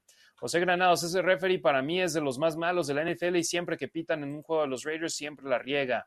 Pablo Torres, en cualquier deporte, que ese ya o bueno, en cualquier deporte te enseñan, sea profesional, amateur de diversión, si suena un silbato te detienes y no sigue la jugada. Eduardo Verduzco, pero parece que, parece que siempre es en contra de nosotros, nos odia la NFL. Cape Canem, y yo sigo diciendo que si existe alguna conspiración, yo sigo diciendo que sí existe alguna conspiración contra mis malosos. Luis Reyes, nos sentimos todos robados, pero este error eh, de los árbitros no quita todos los errores que cometió nuestro equipo. Fermín Lira, excelentes comentarios. Saludos desde la Ciudad de México. Ricardo, Harry, Demians, Raiders for Life. Rafael Ram, ah, fuimos el equipo más digno. Macabel Rodríguez, firmes y dignos. Luis Reyes, pese a los errores que tuvimos, peleamos hasta el final. Así se cerró la temporada regular y así nos fuimos con la cara en alto y peleando hasta la última. Adger Mondragón, no hay árbitros jóvenes en una buena condición mental y física porque la mayoría de árbitros se ven de edad avanzada muy cierto. Y los jóvenes están en el colegial. Jesús Gutiérrez Pérez, hablando de injusticias de los referees de interferencia no marcada contra Washington, al final del partido, ahí se perdió el partido. Bueno, contra Zay Jones, me imagino se refería. ¿Ustedes pensaban que esa era interferencia de pase? En cuarta. No, marcar. Ah, la de cuarta, no, la de cuarta, no, el pase largo. El pase largo que para mí eh, en ese partido inicia la ofensiva de Raiders con, no sé, 30, 40, 50 segundos en el reloj y lanza Carl un pase largo y ahí se va mucho tiempo. Ahí es cuando jalan a, a Say Jones, ¿no? También en, el Hail Mary, también lo están tocando, pero eso nunca lo van a marcar. Ben Raider, buenas noches, Rick, Harry, Demian, gracias por esos 39 episodios. Hablando de, hablando de errores, nos volvieron a cuchillar por la espalda esas cebras. Si Raiders les faltó personalidad y mentalidad ganadora, publicaron un video de Carr hablándole al equipo de que se enfocaran porque tenían que terminar lo que los llevó a esta instancia. Raider Nation for Life. Ese video fue de la semana 18. Germán Piña, buenas noches hermanos. Para mí dejar ir a Carr sería cortar la química que ya existe con Renfro, Jones, etcétera. Sería mejor agregar un arma nueva al cuerpo de receptores que quitar al quarterback. Steve Trevilla dice que ya le dio like y compartió el video. Muchísimas gracias, Steve. Francisco Antonio Sánchez Vázquez, mendigos árbitros, dijo. José Granados, mala semana, eliminaron a mis Raiders y me dio COVID. Quédate guardadito, José. Esperemos que pronto. Rafael Ramá, no creo con Washington, no pudimos parar sus carreras y la ofensiva no dio uno. No, intento, no, entiendo lo de Washington. Eh, Rubens Masters, la jugada de Renfro fue de tres pies, era completa, hasta ayer la comentaron y, pusieron la jugada en el partido de la noche. En su punto de vista, ¿dio tres pasos Renfro o dos? Es que estaba ahí en el borde. Te digo que a mí si hubieran marcado que era fumble, no, no tenía cómo objetarlo. Yo creo que la marcó marcaron, bien. Marcaron que fue fumble. Y por eso lanzó el pañuelo rojo Zach Taylor para que revirtieran la decisión. Sí, yo creo que sí fue incompleto. Sí, yo también necesito hacer un movimiento de fútbol americano, un muévete tantito a la izquierda o mueve el balón, lo que sea, y Renfro no lo hizo. Y más, perdóname, perdóname, Harry, y más sabiendo que eres de los Raiders, ¿no? Más sabiendo que tienes que tener ese tipo de cuidado con los árbitros, como Crosby, ¿no? El mucho cuidado en ya no tocar al, al coreback después de que lance el balón. Es algo bastante similar, ¿no? Y es igual algo que pues de alguna, de alguna forma te enseñan. Cuando nosotros íbamos a jugar a Monterrey, sabíamos que nos íbamos a enfrentar contra los árbitros de las planillas de allá y que son bastante localistas, y pues sabíamos que teníamos que hacer ese tipo de cosas, ¿no? Hablarle bien al árbitro, no entregarle el balón, o sea, hacer correr de alguna forma para que pues, no te fueran a cuchillar y, pues, no te fueran a afectar en, en el resultado, ¿no? Entonces, a pesar de lo que sea, los Raiders, a pesar de que no marcaron eso, a pesar de que fue interferencia o que no fueron castigos o lo que sea, los Raiders estuvieron a nueve yardas de sacar el partido, ¿no? Rubén Montenegro en Twitter, ya vi gran parte del programa, es bueno el análisis, pero ¿qué papel juega Mariota como ficha de cambio? Saludos, y dice, saludos, ojalá que sí haya una solución para la ofensiva. Eh, ¿Mariota ficha de cambio, Demian? Ya se le acabó el contrato, ¿no? Sí, esa gente. no. Y no creo que vaya a regresar. Charlie Martínez, del arbitraje ya lo sabemos, por eso tienen que ser contundentes en anotar suficientes puntos para quitarnos de encima a los árbitros, así de sencillo, pero al no tener la línea ofensiva y fallar mucho en zona roja no se puede ganar. Rafael Ramá, Yannick desapareció y Malcolm Kunz creo estaba lesionado. Creo faltaron blitz. Kunz estaba inactivo en este juego, me sorprendió eso. Y Yannick, eh, él sigue haciendo su trabajo, me sorprendió eso de las estadísticas de PFF. Eh, Demian, que lo tenían como uno de los peores a las defensivas de la liga. o, tal vez, o tal vez se equivocó en BC, le puso un 1 al principio, pero ya ves que al principio de la transmisión te ponen, te ponen los, el ranking, de PFF. Eh, y ahorita yo busco el video, grabé, grabé toda esa primera defensiva y tal vez la todavía, todavía la semana pasada decíamos que en eh, en cuanto a presiones, Ngakwe y Crosby eran la pareja con más presiones de la liga, ¿no? Exactamente. Crosby líder en ese departamento y Max top 5. Lo sumas a los dos y eran el mejor dúo de la NFL. Pero a mí me sorprendió esa estadística. Ahorita que tengamos una pequeña pausa, que hablemos de algún tema, entro a checar el, el video del partido para, para decirles el dato que pusieron en la transmisión, que creo que se equivocaron. Eh, Rubens Master, la línea ofensiva tuvo un pésimo partido, eso costó la derrota porque complicaron la zona de gol para la ofensiva. Hashim Breaker, no estoy de acuerdo en la jugada de Renfro, él va corriendo, ¿qué movimiento de fútbol americano debe hacer? El tipo atrapa el balón y sigue corriendo, da dos pasos y le tiran el balón y sale del campo, eso debió ser pase completo. Demian. Pues sí, es lo que creo. ¿Estás de acuerdo ahí? Ya, ya ni me acuerdo con, qué debió de haber sido, qué fue. Pero sí, para mí sí tuvo el movimiento de fútbol. Rubens Masters, la liga no quería que Raiders siguiera, por, e, pero por eso el equipo debe jugar con más disciplina. Macabeli Rodríguez, sigo sacado de onda. Luis Miguel Hernández, hola hermanos, bonita noche. Macabeli Rodríguez, chido collar, mi Richard. Al orden, este creo que Me lo dieron en Oakland cuando fui al partido de, Kansas. Ahí lo, lo conseguí. La verdad es que lo que vi de los Raiders lo agarré así de volada. Manuel Carrillo Murga, se ha visto que las cebras siempre marcan en contra de Raiders, por lo que se tiene que ser contundente para no depender de las malas decisiones de los árbitros. Leonardo García Orozco, tenían un tiempo fuera, quemaron uno por tener 12 jugadores y otro lo quemó Carr, se le acababa el reloj. Muy cierto, tenían un tiempo fuera en esa última serie. Javier Muñoz, saludos Nación Raider. Eh, compa Marines, mínimo Carr detuvo reloj, jaja, Prescott no pudo y vale el doble de dinero que Carr. Eh, Rafael Ram, ah, tenían que parar si poniéndose de acuerdo no les sale, a lo loco nomás no, pero ahí les falta colmillo. La verdad es que no se les ve ganas de engañar a la defensa. Ayer las anotaciones de Kansas fueron hipertocheras, pero ahí la de ahí la, rusita, la risita burlona de Mahomes. Em, Leonardo García Orozco, el tema es que hace el spike en la siguiente jugada, le pega el pase en el casco al defensivo. Compa Marines, que existe una intercepción en St. Jones en esa jugada. Interferencia. Sí, le estaban, estaban arriba de C. Jones, pero. Alec Romero, desgraciadamente no quieren que avancemos. Por un lado las cebras, por otro lado les faltó más ganas para ganar a los Raiders. Gustado que metieran, me hubiera gustado que metieran a Mariota como contra San Diego. También otro gran error traer a Jackson. Solo se vino a dar sus vacaciones a los Raiders. Nadie le da las gracias.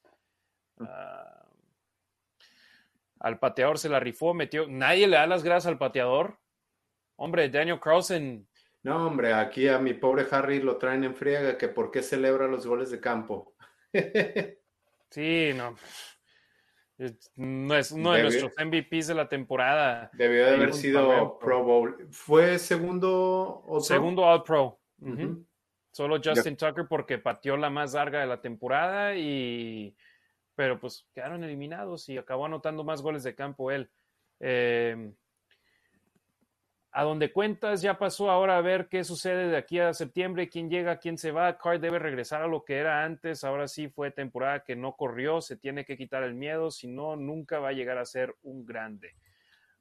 ¿Cuántos quarterbacks grandes no corrían el balón? pues, pues Marino no corría, ¿no? Brady no corre. Stafford no corre. Sí, yo entiendo lo que se refiere de que hay quarterbacks corredores ahora en la liga, pero no es lo que hace Derek Carr. El Ice Lagunas Minor, eh, Raiders siempre apoyando con el corazón a Hashim Ricker. Es fácil decir después de saber el resultado, pero es cuarta oportunidad con 15 o 10 segundos por jugar. Se debe ir por todo, por el todo. Eh, Joel Zárate, buenas noches, Harry, Ricardo y Demian. Llegando tarde, no me podía perder del mejor análisis del partido de los Raiders, Pride and Poise. Gracias por tu comentario, Joel. Rafael Rama, Curry Jacobs hicieron mucho con muy poco y lo mejor en el equipo hay juventud, requieren un buen guía, espero se queden Bisacha y Bradley, los jugadores los quieren, pero a Olsen y al de la línea ofensiva ya demostraron que no dan para más. ¿De acuerdo con eso? Bueno, Olsen creo que todos estamos de acuerdo. ¿Cable se queda o que se vaya?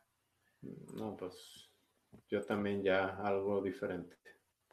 Luis Ávila también me sorprendió que despidieran a Mayak. Yo quería verlo escoger la verdad, ah, de verdad, selecciones de primera ronda en el draft que se viene. Octavio López, que la última serie no hayan sido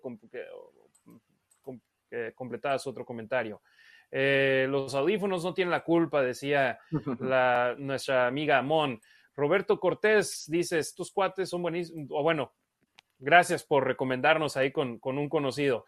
Eh, Gabriela Ruiz, saludos Ricardo y Demian, gracias por haberse unido a Harry en este proyecto, dándonos información a la Nación Raider, gracias por su constancia, preparación y objetividad durante todas estas semanas que nos mantuvieron al pendiente de ustedes cada semana. Muchas gracias, madre. Gracias a ustedes. No, y gracias a, la invitación de, de su hijo. Germano Tona Strain con la frente en alto, Raiders for Life. Antonio Valdés, serán largos meses de trabajo ver quién llega y quién se va. Falta muchísimo y muchísimo por mejorar. Falta la agencia libre, el draft, etcétera. Con calma, pero hay que trabajar y empezar a hacer las cosas bien, volver a ser un contendiente del Super Bowl. Rafael Ramá, habían eh, deberían ser un vivo en cancha explicando defensas y jugadas ofensivas. Serían divertido. Estamos en lados opuestos los tres, así que sería difícil. Y aparte, creo que no tenemos la tecnología para estar en una cancha en vivo, no somos un canal de televisión. Una disculpa, se nos fueron ahí varios comentarios. Jorge Aguilar, saludos desde Monterrey, los Malos y Black Hole. Toño Granín Castillo, gracias por, cada, por hacerme cada semana, cada temporada me ilusiono y la siguiente no será la excepción. Mis Raiders son parte de mi vida. Héctor Enrique Reynoso, es cierto que la NFL pidió disculpas por el error de los árbitros en el touchdown donde sonó el silbato desde las gradas. No, y no sonó un silbato desde las gradas. José Venegas, nací siendo Raider y Raider hasta el final. Go Raiders. David Valadez, puros Raiders. Saludos de Chihuahua. José Venegas, saludos Harry, Demian y Richard desde Saltillo. Silvestre Cárcamo Tordoya, sigue firme, sigo firme con Car. Tuvimos una buena temporada. Ahora la próxima a buscar el juego divisional, por lo menos. Saludos desde Lima. Saludos hasta Perú. Saludos. Germano Tona Strain, la Raider Nation Hermosillo, ya andamos haciendo planes para ir a un juego a Las Vegas la próxima temporada. Ojalá nos toque conocerlos a los tres. Ojalá y sí. Compa Marines, Keller tiene entrevista con Denver. Sí, el coordinador ofensivo de Dallas. Luis Ávila fue uno de los que se la creyó que habían corrido a Osen en mi defensa, me agarraron en la lela. Majarba, Denny, saludos a los tres, muy buena temporada, vienen cosas buenas para Raiders, quien venga lo va a hacer bien. Raiders Forever, abrazos de, Guadalajara. Saludos, el papá de Alexa, don Abraham Saludos, señor Lima. Siempre me voy con eso. Majarba. Eh, Edgar Hernández, saludos, mi nación Raider. Creo que muchos quieren la salida de Curry. Si llegara a salir, espero que no. Van a estar llorando por él, ya que va a tener buenos números a donde llegue. Y Gareda sea, saludos Raider Nation. Jesús Gutiérrez Pérez, cuando vi el tweet sobre la salida de Osen, lo primero que hice fue ir a corroborar en arroba la nación Raider. Al no ver nada, dije es fake. Siempre al 100% en información. Felicidades. Lo que los tres compartimos Simplemente es información de buenas fuentes. Hay gente que comparte de donde sale y ahí es donde llega la falta de veracidad en algunas personas. Y no sigan al Sanjit, por favor. Por favor, háganse un favor y no sigan a esa persona. ¿Él lo compartió? No, pero él comparte muchas tonterías o, por ejemplo, sus opiniones. Ayer dijo que qué bueno que, que, qué bueno que habían corrido a Mayok y este, y alguien le puso, no, no comparto tus opiniones. Recuerden que las opiniones son con base en conocimiento y en inteligencia y en hacer realmente un análisis. Pues, ¿qué más opinión te puede dar esta persona? Edgar López, simplemente saludos y apoyo total a los Raiders, siempre Raiders Arboledas. Saludos a la banda de Raiders Arboledas. José Roberto Cortés, ¿cuándo será el próximo capítulo, amigos? Creemos que será la semana del 31 de enero. Fíjate, la semana del Pro Bowl. Sí, ¿no? La semana del Pro Bowl que vamos a tener de qué hablar teniendo aquí el tazón de los profesionales en Las Vegas. Eh, Román Elizondo, ¿qué opinan de Fangio como coordinador defensivo? ¿Les date? A mí no. ¿A ti sí? A mí sí. Yo todo lo que apeste a Broncos y a Chargers y a nosotros de allá no tampoco. Yo estoy igual con el béisbol. Si son ex gigantes de, San Francisco, no. Eh, oye, y a Gus Bradley y sus cuantos 15 jugadores que extrajo de Chargers. Tampoco, tampoco me gustaba, pero pues ya dio. De allá lo, echaron por la puerta de atrás. Yo sé Fangio también, pero te digo. Aparte, traer, aparte de alguna forma, traer a alguien con, con cultura ganadora. ¿No? De alguna forma. Creo que le hace falta desde la front office a los Raiders. Pero una cosa es que no sea buen head coach y otra cosa es. No, claro. Que hecho como de, coordinador defensivo, ¿no? Claro, no, definitivamente. Pero pues igual, ¿qué ha hecho? Como coordinador defensivo, pues desde Stanford estaba con Harvard. ¿O dónde estaba con Harvard? Eh, no sé, pero. Con, con los Bears hizo las cosas bien. Pues sí, pero en Denver, como ya para traértelo, híjole, no, Demian, no. Por conoce, conoce, conoce el plan de juego para Kansas. Pero hay más gente. Sí, pero pues hay más gente, la neta. Creo que hay que. Y gente más joven también, ¿no? Por ahí. Pero bueno. Las últimas cuatro paradas: Stanford en el 2010, San Francisco del 2011 al 2014, Chicago del 15 al 18, y después ya llegó con los Broncos, donde fue el head coach del 2019 hasta esta temporada 2021. Eh, Edgar Hernández, también esperar que esta reestructuración no sea eterna. Creo que la mejor opción ahorita para coach sería Flores o Eric Bienemy.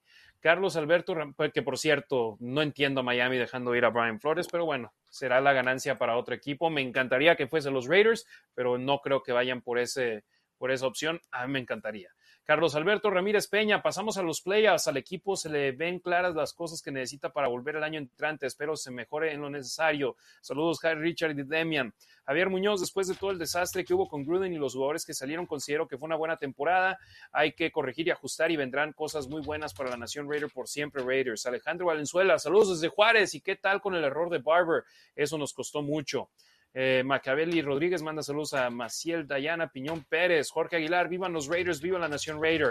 Raki, Raki, Raki, saludos desde León, Guanajuato, Raiders. Jorge Aguilar, somos totalmente diferentes a todos los demás fans de los demás equipos de la NFL, Raider Nation for Life. José Granados, yo hago eso, los veo en vivo y los escucho en Spotify. Es que la verdad es excelente el contenido. Muchas, muchas gracias. Muchas gracias. Muchas gracias. Cape Canem, gracias porque después de tanto tiempo alguien dedicó su esfuerzo para darnos información de calidad. Gracias Ricardo, Harry y Demian, de la misma forma que mis Raiders lucharon hasta el final. Ustedes siguen luchando que nosotros estaremos para escucharlos. Corran a Osen. Gracias por el comentario.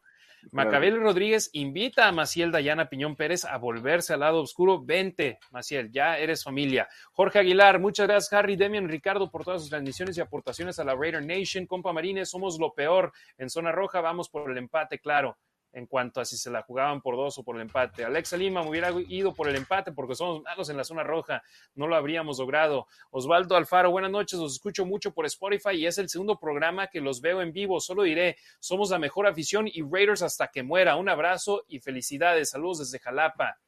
Gracias Osvaldo, él nos está viendo en YouTube. Rafael Ram, ah, llevan practicando zona roja todo el año, jaja, no vamos por el empate. Diego Malva, Harney, ¿me podrías decir por qué Carr lanza los pases largos tan bombeados? Digo, a mí personalmente me gustaría un pase más vertical, aunque se pase a que le des oportunidad a la defensa de voltear y interceptarte. Eh, yo, de hecho, en la misma transmisión, creo que en esa última serie del último cuarto del partido, lanzó un pase bombeadito y yo así hacia afuera del campo. Y yo pensando, aquí es cuando quieres parar el reloj lo más pronto posible. Quieres que el balón caiga al césped lo más rápido posible y mandas ese pase bombeadito que sigue avanzando el reloj. No, no lo entiendo. Ahí simplemente se, quiso deshacer del balón, ¿no? Eh, Compa Marines dice, pero Raiders íbamos invictos en tiempos extras, sí, 4 y 0 esta temporada en tiempos extras, pero sinceramente con Joe Burrow y compañía, si ellos ganaban el volado, me parecía difícil ganar el juego. Marisol Sierra, gracias a mi morrito Elvis No Elvis, llegué a esta transmisión y vi más partidos de Raiders que de mis Pats. Hoy les confieso que mi corazón es Raider. Arriba Crosby. Elvia, ya regálame mi jersey. Eh, ya, ya. Con que convirtamos a uno ya es ganancia, así que ya tenemos un nuevo fan con los Raiders aquí en Marisol Sierra. Saludos a, Marisol. Ahí está su comentario para que vean que sí es cierto. ¿eh? Eh, Violeta Durán, hola chicos, aquí saludándolas, la Packer fan, estuvo al filo de la silla, súper nerviosa y echándoles porras, juraba que iban a empatar, un cierre de partido cardíaco. Gracias por sintonizarnos a pesar de no irle a los Raiders. Hashim Breaker, por cierto, en esa última jugada estaban abrazando a Jones, debieron aventar el pañuelo amarillo y se habría tenido nuevas oportunidades de conseguir la anotación, pero la inoperancia de los referees para realizar su trabajo nos mostró lo inútiles que fueron durante el juego.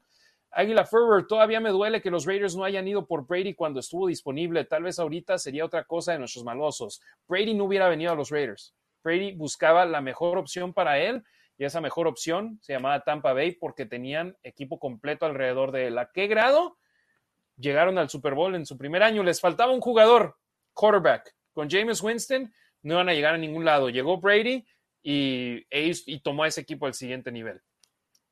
Eh, compa Marines, tenemos equipo más no coach, debemos poner disciplina y traer receptor abierto, tackle ofensivo y tackle defensivo y CR, me imagino, quería cornerback, ¿no? En lugar, CB en lugar de CR. Gerardo Cambiazo es buena opción. Harbaugh no ganó nada en college. Hablaremos de los coaches más adelante porque ya se nos está acabando el tiempo. Rafael Casadero, saludos de Chilangolandia, mis respetos a la defensiva que por lo menos, por lo menos imitó a gol de campo en un par de ocasiones y a la ofensiva buena salud a seguir con este excelente contenido en español. Raider, aunque ganen. Compa Marines, pero con Gruden teníamos disciplina. Sylvester Cárcamo Tordoya, sigo, sigo firme con Cart. Tuvimos una buena temporada. Ahora la próxima a buscar el juego divisional por lo menos. Saludos desde Lima. Germano Tona Strain, la Raider Nation Hermosillo, ya andamos haciendo planes para ir a un juego que ya empezamos a repetir unos comentarios. Déjenme brincarme hasta las 8.42. que una disculpa. Eh, Rafael Ramá, perdón, Demian, pero si estás encajonado debes correr o tirar rápido, ve la jugada y, verás que hay dos receptores solos, sin hablar. Simplemente no le tiró ni en la primera, ni a la segunda, ni a la tercera opción. La idea era tirar rápido. Eh, ¿A qué jugada se estará refiriendo Rafael? Eh, hace rato decía que, o alguien nos decía que, supongo que era él, que en tal jugada que Carr no había visto a un, a un receptor. Y si lo, lo, que yo está diciendo es en general, yo no, no sé de qué jugada me habla, pero sí hay veces que está el coreback con la espalda hacia acá y sus lecturas empiezan de, de acá de, hacia acá y no, no, no va a llegar a esta lectura. A eso me refería, quizás, quizás me equivoqué porque no estoy hablando de la misma jugada que tú estás hablando y pues te la doy. Sí, me, me imagino que por lo encajonado se refiere a la zona roja pero también en la zona roja no siempre los Raiders hicieron una buena labor corriendo el balón. Y si se llegara a estar refiriendo a la última serie ofensiva, si los Raiders corren el balón, no pueden detener el reloj. Eh, Román Elizondo, saludos desde Monterrey. Si no me equivoco, Raiders sigue sin presidente, ¿no? Sí, Dan Charlie es presidente interino, igual que Bisacha es head coach interino y en estos momentos tiene el cargo. Compa Marines, ¿cuántos años pasamos buscando quarterback? Desde el 2003 al 2014. Fueron 10 años de estar en el purgatorio de mariscales de campo. Eh, quarterbacks estrellas ganan el Super Bowl, pero también han ganado el Super Bowl Fouls, Dilfer. Nick Foles. Foles, ok, sí, yo dije, eh, dije, no se estará refiriendo al de los Chargers, ¿verdad? Porque él no. Dilfer, um, Doug Williams, Flaco, etcétera, deben de darle más armas a Carr y a Bradley. Compa Marines, es cuando jala de la máscara a Hobbs. Eh, ya no sé, aquí nos estamos perdiendo, pero voy a leerlos aunque no entienda. Rafael Ram, ah, fue Yannick. Compa Marines, esa jugada de Crosby. No, ese fue Yannick. estamos hablando del roughing the passer de Crosby. El Yannick tuvo uno, Crosby tuvo tres en la temporada. Uno fue contra Washington y uno de esos, el que lo estoy platicando, no se acuerda de la jugada. Yo sí me acuerdo, estaban en Las Vegas y del lado izquierdo del campo. Si estás viendo la televisión, está de este lado, iban hacia, hacia la zona donde está, hacia la zona de la antorcha y empuja al, al coreback tenemos 10 minutitos, así que le vamos a intentar dar rápido los comentarios para no perdernos ninguno. Manuel Carrillo Murga, Burrow no lo rebasó, pero faltó carácter para exigir que se le aplicara la regla y forzar la repetición. Eh, no, podían, no había repetición en esa jugada del silbato, no podía verla, ¿no? Y me imagino es a la que se refiere. Eh, Eduardo Lomas Romero, ¿por qué no consideran Mariota como, un posible, como una posible solución de quarterback? La gente que ha estado en los entrenamientos desde la pretemporada dicen que es terrible pasando el balón y no creo que los Raiders estén en posición para tener a, un quarterback que corre el balón 40 veces. Es más, la primera, el primer acarreo que tuvo en la temporada fue 31 yardas. Cuando fue tacleado, lo lesionaron y no volvió a jugar hasta más allá de la mitad de la campaña. Por eso. Samuel Holguín, saludos chicos desde Iscali. Eh, una pregunta, ¿creen que Carr acepte un contrato que no sea a largo plazo ni tan costoso hasta que lleguen como un, que lleguen un quarterback, como dicen, que tenga toque y sepa alargar las jugadas? Yo creo que la única razón por la que Carr tomaría un contrato que no fuese tan jugoso sería por largo plazo, para seguir con lugar seguro en Las Vegas. Que yo creo sí podría tomar esa opción por lo que ha dicho, de que quiere ser Raider por vida. Sí. José Antonio Parada y Turria, lo mejor de esta defensa, de la temporada es la defensa. Burio, saludos. Lamentablemente también el pateador de Bengals era muy bueno, no falló ninguno. Eh, Jorge Aguilar, somos totalmente diferentes a todos los demás fans de la NFL. Ok, déjame ver aquí este otro. Compa Marines, oh, es, perdón, ya me estoy, por alguna razón se empiezan a repetir algunos comentarios, pero eso nos indica que ya estamos llegando cerca del final de los comentarios. Eh, José Antonio Parada y Ruth y Turria y Mariota, ¿por qué no lo metieron al partido? Estuvo dentro del campo una jugada, iba a ser la segunda y una, donde Waller tuvo la salida en falso y con la salida en falso se echaron atrás y tuvo más snaps Mariota. la verdad no recuerdo. ¿eh? Creo que no, y yo también me hubiera gustado, creí que pues iban a sacar algo, ¿no? Que se habían guardado algunas jugadas para playoffs. Y nada. Y paréntesis, se me hace muy raro como equipos como los Chiefs, ¿quién más?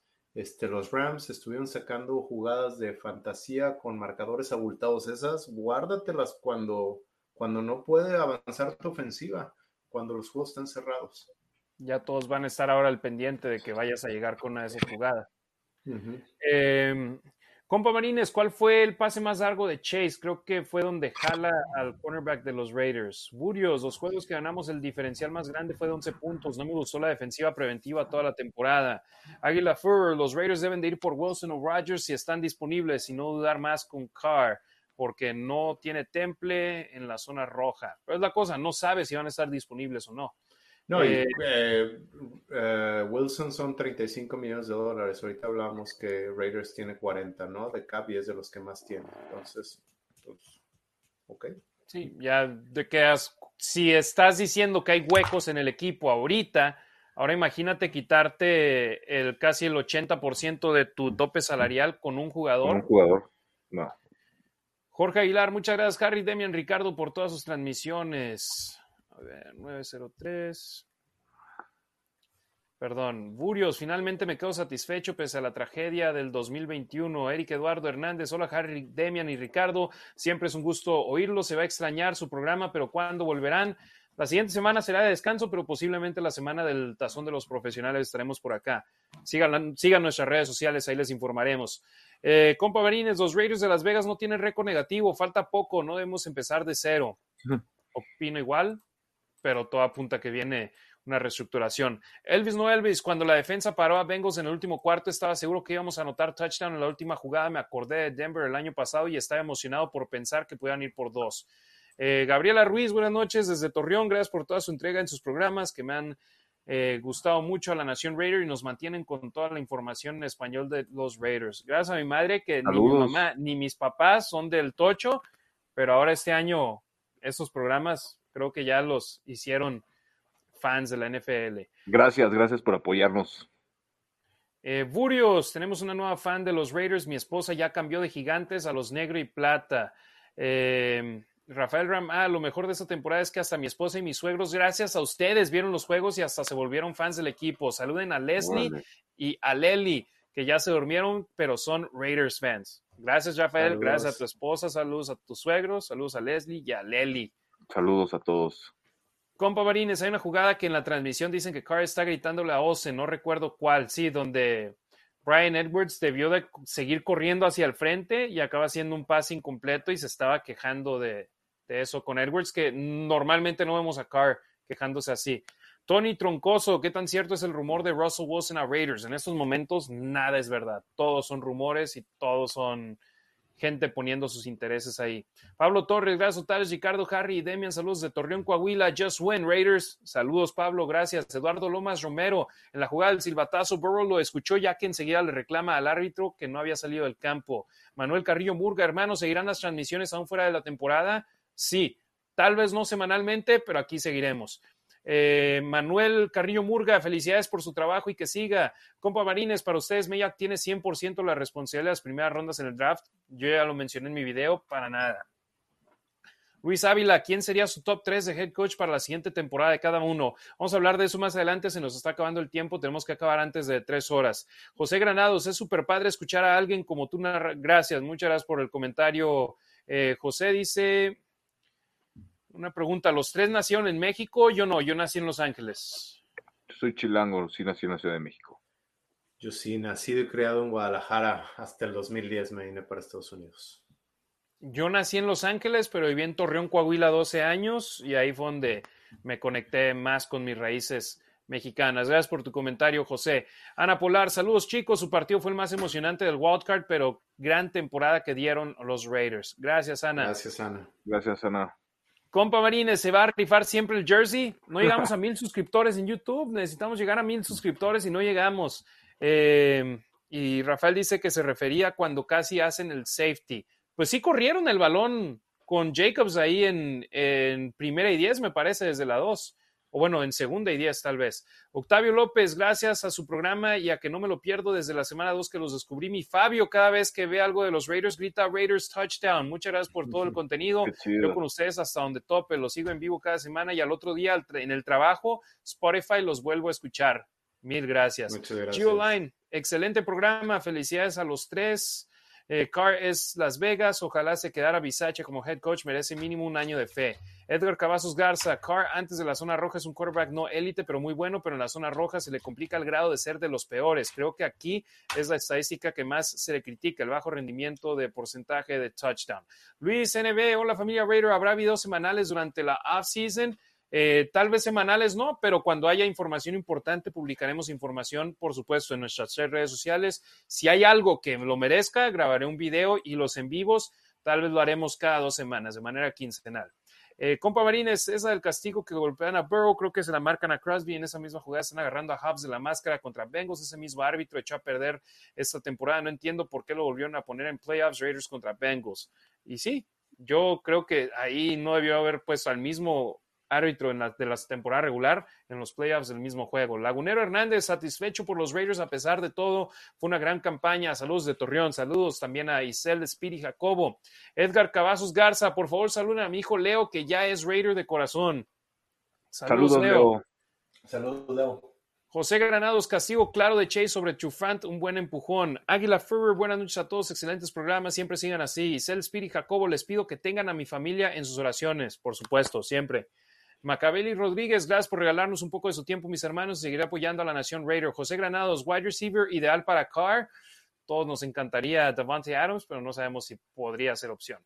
Ted Stalker Elmo, muchas felicidades a los tres por su programa. Por favor, envíenle un saludo a mi hijo Daniel Mejía, que es súper fanático de los Raiders, pero por cuestión de entrar a clases mañana ya se tuvo que dormir. Muy bien. Saludos, Daniel. Daniel. saludos. Bien, Daniel, échale ganas a la escuela. Siempre. Jorge Aguilar, saludos de Monterrey. Muchas gracias, Harry, Ricardo y Demian. Gran temporada, compadres. Vivan los Raiders, viva Las Vegas. Y Blasito Boy Prince dice saludos. Eh, ya Ricardo aquí nos compartió la gráfica sobre los jugadores defensivos y los ratings que les dieron.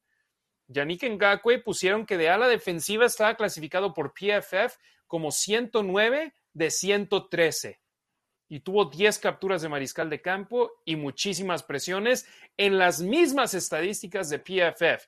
Yo quiero pensar que la regaron los de NBC en esta gráfica, que me parece imposible. ¿eh? Me acabo de meter y no, no me aparece porque no tengo, ya no lo pago.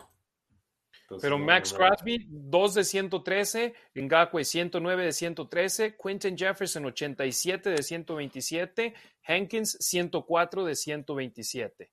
Leemos aquí unos. Gracias por compartir esas gráficas, Rick. Eh, cerramos con comentarios. Eh, a ver. Placito Boy Prince, saludos. Roberto Julián Jaime Hernández, fue el juego más cerrado de los Wildcards. Raiders, saludos. Olaf Solís, saludos de la Ciudad de México. Compa Marines, gracias por sus transmisiones, excelente. Me dicen en el trabajo porque siempre ves eso, porque es el mejor. Ah, gracias. Fíjate, nos ven. Nada más nos escucha, nos ve también en el trabajo. Eh, Olaf Solís, Raiders, aunque ganen, Lagureno Hernández, Carby Sacha deben quedarse igual que el coordinador defensivo, mejoraron, pero les faltó más agresividad. José Granados, gracias y bendiciones para ustedes y sus familias. Saludos. Ya no vamos a leer más gracias. comentarios porque se nos está yendo la noche. Los Raiders, ya lo mencionamos hace rato, pero seguimos con eso solicitaron entrevistar al asistente defensivo de los Patriotas, Gerard Mayo, que al momento, junto a Bisacha, son los únicos que se han informado que han sido entrevistados o serán entrevistados por los Raiders a la posición de entrenador en jefe. Habrá más en el futuro. Pidieron entrevistar a Dave Ziegler, que la hace de gerente general con los Patriotas, pero no es gerente general con los Patriotas. También en, pidieron entrevistar a Trey Brown para el puesto de gerente general con el equipo de los bengalíes de Cincinnati. Eh, nos falta eh, el rumor de Ed Dodds, asistente de los Potros de Indianapolis, gerente general asistente con ellos. Eh, insisto, Ian Rappaport dijo, expect, esperen que entrevisten a Ed Dodds. Nunca dijo, una fuente me asegura que van a entrevistar a Ed Dodds, aunque muchos están diciendo que lo están entrevistando y al propio Trey Brown lo entrevistaron antes de contratar a Mike Mayak. Ahí las, la información al, al, momento. Y Octavio López dice, ya pongan la opción para mandar estrellas y superchats. Estoy seguro que mucha banda aportaríamos. Sí, es lo que queremos en un futuro para poder leer sus comentarios primero a, nuestras, a nuestros seguidores fieles que siempre están aquí. Dice compa Benítez. O sea, este jueves ya no nos vamos a ver. Este jueves no. Al igual que los Raiders nos van, a dar, una semanita y media de vacaciones, pero para el Pro Bowl, según esto, fuimos elegidos al Pro Bowl, entonces vamos a estar aquí. Eh, hermanos, hermanas de la Raider Nation, mil gracias por su apoyo en esta campaña 2021, tanto a toda nuestra raza que nos está siguiendo en todos los Estados Unidos, en México, en Sudamérica, en Centroamérica. Muchas gracias, pero sobre todo de mi parte, Demian, Ricardo, ninguno de estos 39 episodios hubiera sido imposible sin ustedes dos. Gracias, hermano. Ricardo, Gracias. Carnal, muchísimas gracias, Harry, de verdad por la invitación. Es un sueño realidad para mí que de verdad gente me escuche, nos escuche hablar de, de lo que nos apasiona, ¿no? Eh, de verdad, muchas gracias por la invitación, gracias a la gente que nos ha seguido. Demian, fue un orgullo, obviamente, no nos hemos conocido en persona, pero pronto lo haremos. Demian, a ti ya tuve el orgullo y el honor de conocerte en persona. Y la verdad, igual, gracias por la invitación, gracias por todo el apoyo. La verdad, creo que hemos hecho un equipo sensacional y por algo la respuesta de la gente, ¿no? Entonces, de verdad, muchísimas gracias a todos y pues aquí vamos a estar, no, no nos vamos a desaparecer, aquí vamos a estar porque pues le gusta a la gente y pues a nosotros nos gusta que les guste. Demian Reyes, hermano, muchísimas gracias. Gracias a ustedes, Harry. Gracias por, por permitirnos, por darnos esta oportunidad de hablar de los Raiders. Ricardo, un gustazo conocerte, tipazazo. Me encanta tener este espacio para poder hablar con ustedes y que a la gente le guste, porque no estamos haciendo nada extraordinario, estamos solo siendo nosotros y compartiendo la información que sabemos y con los pocos conocimientos que tenemos, esperemos que les guste. Muchísimas gracias a toda la gente que, que nos ve, que nos escucha y algunos ya conocemos los nombres, aquí están cada semana. Si, Sin importar qué día sea, los jueves o si de repente lo cambiamos al martes, aquí están. Muchísimas gracias. Es mi, es mi escape, ¿no? Algunos se van a la jugada el, el jueves, que el dominó con los amigos. Yo tengo este escape donde hablo de Raiders y para mí es, pues es algo padrísimo. Muchísimas gracias a todos. Raider Nation, mil, mil gracias. Síganos, arroba Rasgit, arroba los Raiders Info, arroba la Nación Raider. Ahí estaremos compartiendo contenido de los malosos durante toda la pretemporada. A nombre de Demian Reyes, Ricardo Villanueva, soy Harry Ruiz. Nos vemos pronto aquí en la Nación Raider. Gracias por su apoyo en estos 39 episodios durante la campaña 2021. Just win, baby. Feel the storm of the cold autumn wind, baby. It's the Oakland Raiders. Get your